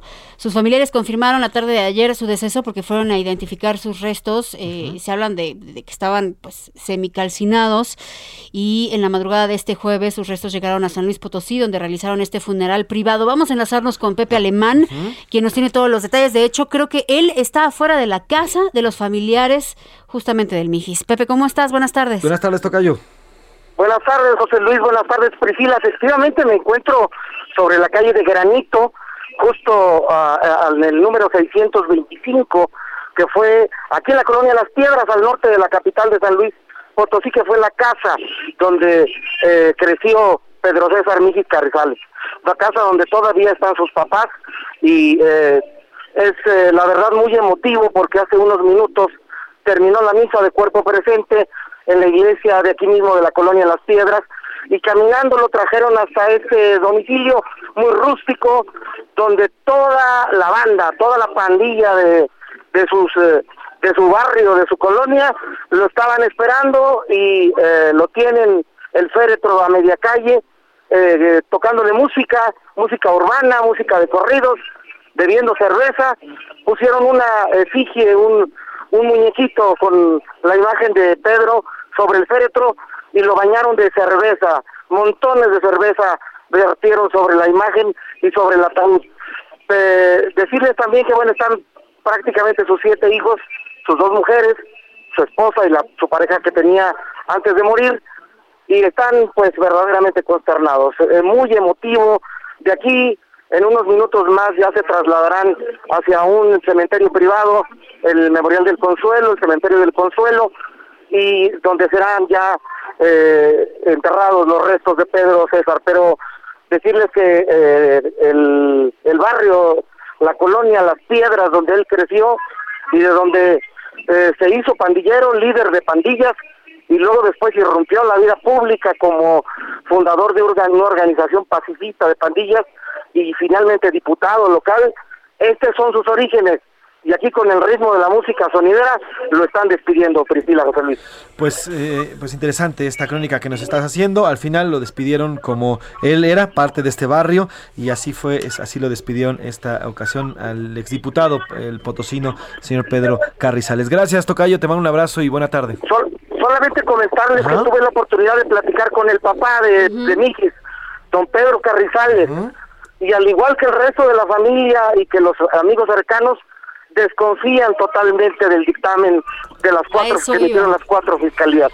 No creen en absoluto que se trató de un accidente, incluso don Pedro, padre del Mijis, dice que la camioneta que presentan como siniestrada no es la que llevaba Pedro César Carrizales Becerra. Eso es lo que nos ha dicho su papá y lo que nos manifiestan sus familiares, sus hijos y sus amigos muy cercanos. No le creen a la, la versión a las cuatro fiscalías de que se trató de un accidente. Justamente a eso iba. eh, ellos están comentando esto porque, si usted recuerda, desapareció desde el 31 de enero. eh, hacen una ficha de desaparición y aparte reporta a su pareja que recibió un último mensaje que decía lo siguiente, mi amor, ya voy para allá, gracias a Dios ya me soltaron, me tenían detenido los policías, pensaron que era de los malos, pero gracias a Dios ya voy para allá, no te preocupes, te amo. Y según las autoridades, después de esto tuvo un accidente, se incendia la camioneta, la cual no está reconociendo la familia, se pierde el celular porque tampoco es algo que encuentren y hay muchas cosas que no están hablando y que ojalá hablen en las investigaciones que empiecen a hacer. Don Pedro, el padre, el papá de Mijis, don Pedro Carrizales, asegura que él le, le, le- le dieron información de la camioneta intacta encontrada en el centro de Saltillo, Coahuila, posterior al famoso accidente del 3 de febrero. Él dice, a mí me la mostraron y dijeron, aquí encontramos ya la camioneta de su hijo y ahora, bueno, vamos a tratar de dar con él. Eso me lo manifiesta don Pedro Carrizales, por lo tanto es imposible que esa camioneta se haya siniestrado 15 días antes. Pues veremos, veremos qué es lo que ocurre y cómo van las investigaciones y estaremos pendientes a lo que vaya surgiendo con esta, esta lamentable muerte del exdiputado local. Gracias, eh, Pepe Alemán, que tengas buena tarde. Muy buenas tardes. Y es que fue las fiscalías de Coahuila, Nuevo León, Tamaulipas y San Luis Potosí las que las que deliberaron que habría tratado de un accidente. Este accidente, eh, pues lamentablemente se confirma la muerte y hoy ya fue enterrado, así como nos narró Pepe Alemán, el señor Pedro Carrizales. Vamos a otro tema. A la una, con Salvador García Soto. Oiga, ayer en la Cámara de Diputados se tomó una decisión, se reformó la Ley General de Salud para eh, ayudar a la población en un tema importantísimo que es las recetas, las recetas de medicamentos. Actualmente el médico tiene que especificar el medicamento, le pone, ya lo platicábamos, eh, pone aspirina. Y si usted llega y pide ácido acetil salicílico, no se lo pueden dar porque en su receta no dice aspirina o no dice el tema de Ácido la sustancia activa. Entonces, eh, cualquiera de las dos indicaciones que dice la, eh, la receta tiene que ser cumplida a capa y espada por parte de las personas que proveen los medicamentos. Ahora con esta regulación que nos va a platicar Iván Márquez, ya se puede y ya nos ya se puede no solamente tener el de patente, sino algo similar. Y rapidísimo, antes de escuchar la nota de Iván, también lo hacen en temas de algo que se ha investigado durante mucho tiempo que justamente te recetan marcas los doctores de laboratorios que van y los visitan y supuestamente reciben como que ciertas pues promociones por recomendar estos medicamentos y, es lo que se trata de evitar que usted justamente no vaya a comprar una marca, sino compre la sustancia activa de lo que más le convenga con el precio que más le convenga. Iván Márquez nos cuenta. Las recetas que expidan todos los médicos deberán incluir medicamentos genéricos y no solamente patentes como normalmente se hacía. Esto luego de que la Cámara de Diputados modificó los artículos 226 y 226 bis de la Ley General de Salud. Entrará en vigor en cuanto sea publicado en el Diario Oficial de la Federación. Esta decisión tiene eco, pues de las 430 millones de recetas que se hacen anualmente en el país, 8 de cada 10 medicamentos que se compran son precisamente genéricos. Incluso, México es el segundo mercado más grande de América Latina y principal exportador de este tipo de medicamentos en la región. Con esto, la Secretaría de Salud deberá difundir medidas y acciones para informar a la población acerca de seguridad, eficacia, calidad y las respectivas características de los distintos tipos de medicinas. Aplica tanto para el sector público como el privado. Esta minuta procede del Senado en la que señala que los medicamentos genéricos tienen el mismo efecto terapéutico que la patente, pero con un costo menor que ronda el 50%. De acuerdo a datos de legisladores, del 2018 al 2020, la población con carencia de acceso a servicios de salud incrementó en 15.6 millones. Así, los medicamentos genéricos que representan un menor costo también deberán ser recomendados en las recetas médicas. Para la una con Salvador García Soto, Iván Márquez. Pues importante, en cuanto se publique en el diario oficial de la Federación, ahora también los médicos deberán poner eh, estos medicamentos genéricos, con lo que no solamente ayudan a la población, sino también a tener acceso a medicamentos más baratos y que también funcione para sus tratamientos médicos. Una buena decisión sin duda en el Congreso de nuestro país. A la una, con Salvador García Soto. Oiga, y ya estábamos platicando, Pris, al inicio de esta historia de don Héctor Escobedo. Él es un mexicano, un mexicano que eh, tiene una relación con una mujer, Anastasia Verjachevska. Ella es ucraniana. Eh, ella y su hija regresaron a su natal Ucrania, allá en Yarkov, una de las ciudades pues, que más ha sufrido los embates de Rusia, una de las ciudades también más pobladas de Ucrania. Y en este momento, Yarkov es una de las, de las ciudades que ya ha sido tomada por, el, por los, las. Por Pues es que las, está luego, eh, luego en la frontera, todo- ¿no? Por todo Rusia. Y entonces, bueno, pues eh, desde el 24 de febrero, eh, de- perdón, desde el pasado 15 de febrero, hay- ha, este, ha, ha perdido comunicación con su esposa o con su pareja y con la, y con la menor. Y el señor Héctor Escobedo ha intentado ponerse en contacto, sin embargo, no ha tenido suerte. Pues tenemos en la línea justamente a Héctor Escobedo y le vamos a preguntar sobre este caso que es difícil, lo decíamos hace rato, qué frustrante el no poder tener contacto, no saber por ningún lado cómo está eh, tu hija. Héctor, gracias por tomarnos la llamada. ¿Cómo estás?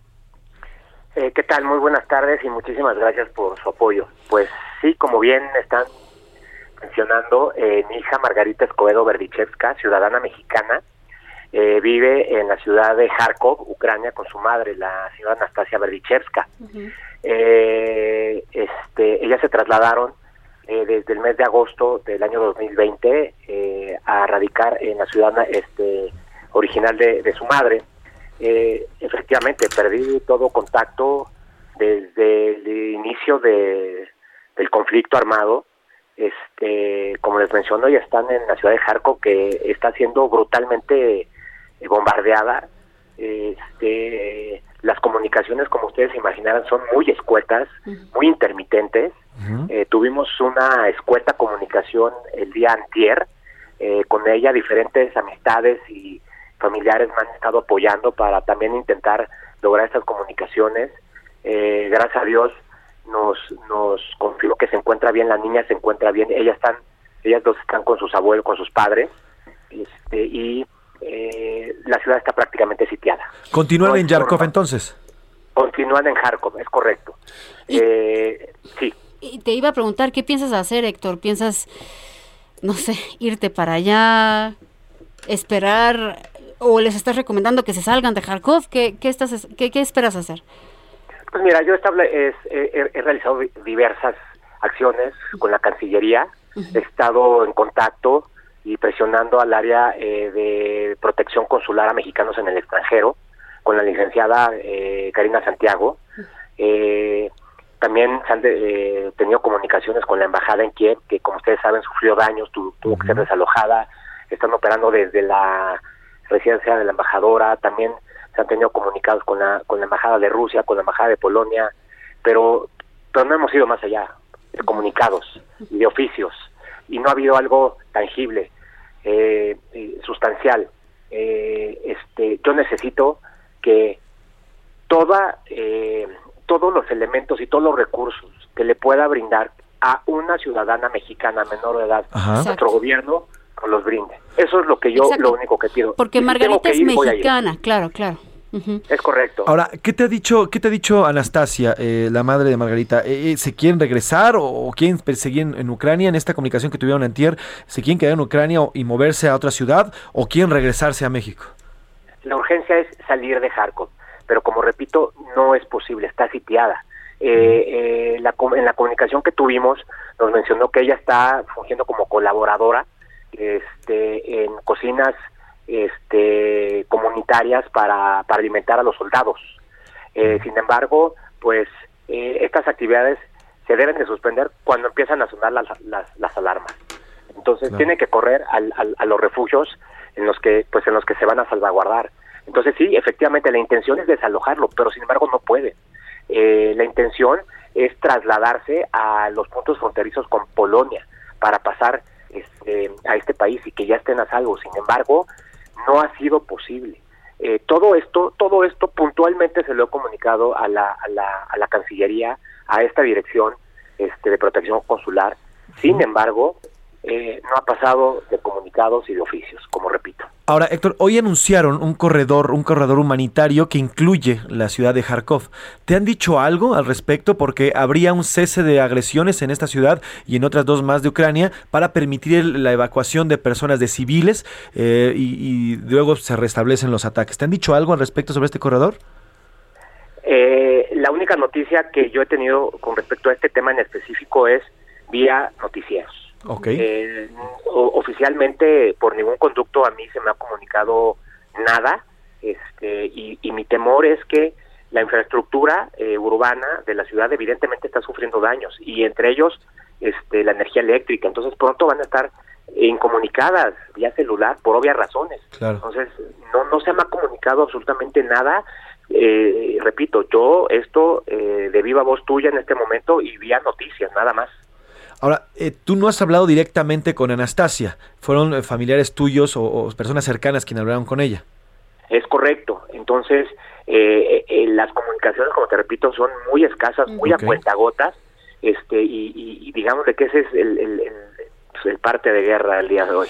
Pues Perdón la expresión. Pues estaremos pendientes, Héctor Escobedo, de lo que, de cómo vaya esta historia y te pido que nos mantengamos en contacto si llegas a saber algo de Anastasia, también eh, de tu hija, y pues a ver, también apurar a la Secretaría de Relaciones Exteriores para que te apoyen con, pues si es que así lo deciden, el regreso de tanto de tu mujer como de tu hija a nuestro país. Te agradezco estos minutos y estamos en contacto.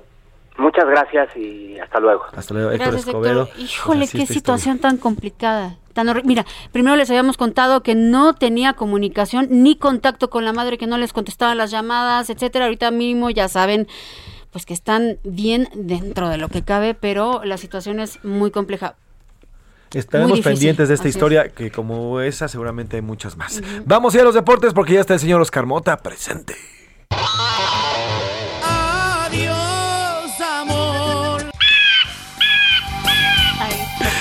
Señor Oscar Mota, adiós amor, le gritaron ya a Solari, bye bye, bye bye, de Coapa. Buenas tardes. Mi querido Mafren, ¿cómo estás? Te mando un gran abrazo. Pri, te mando también un gran saludo. Hoy un gran día para ganar.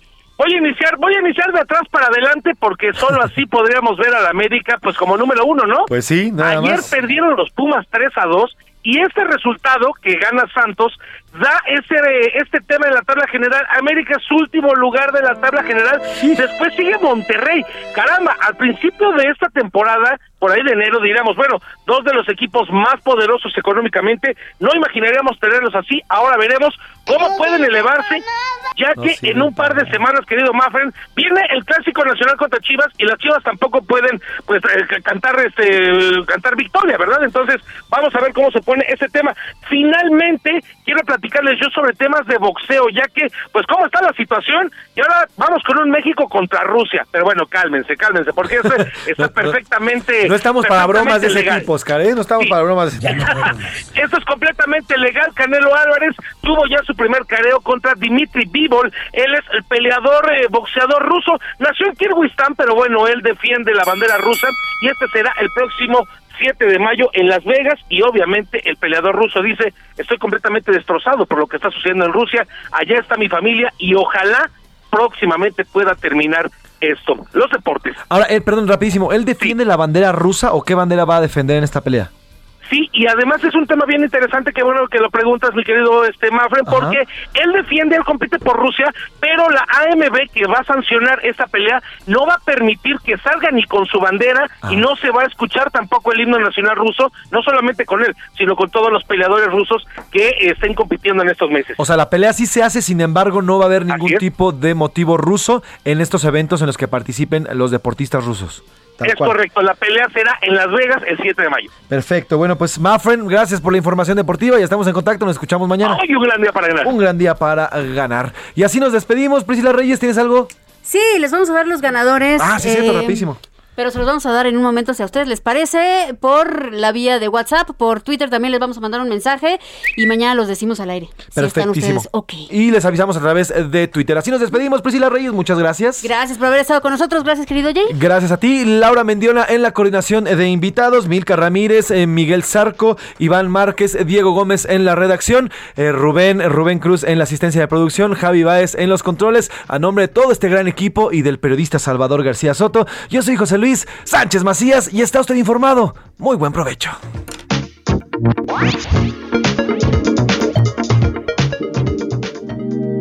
Por hoy termina A la Una con Salvador García Soto. Un encuentro del diario que piensa joven con el análisis y la crítica. A la Una con Salvador García Soto. De lunes a viernes de 1 a 3 de la tarde. Hi, I'm Daniel, founder of Pretty Litter. Cats and cat owners deserve better than any old fashioned litter. That's why I teamed up with scientists and veterinarians to create Pretty Litter. Its innovative crystal formula has superior odor control and weighs up to 80% less than clay litter. Pretty Litter even monitors health by changing colors to help detect early signs of potential illness. It's the world's smartest kitty litter. Go to prettylitter.com and use code ACAST for 20% off your first order and a free cat toy. Terms and conditions apply. See site for details.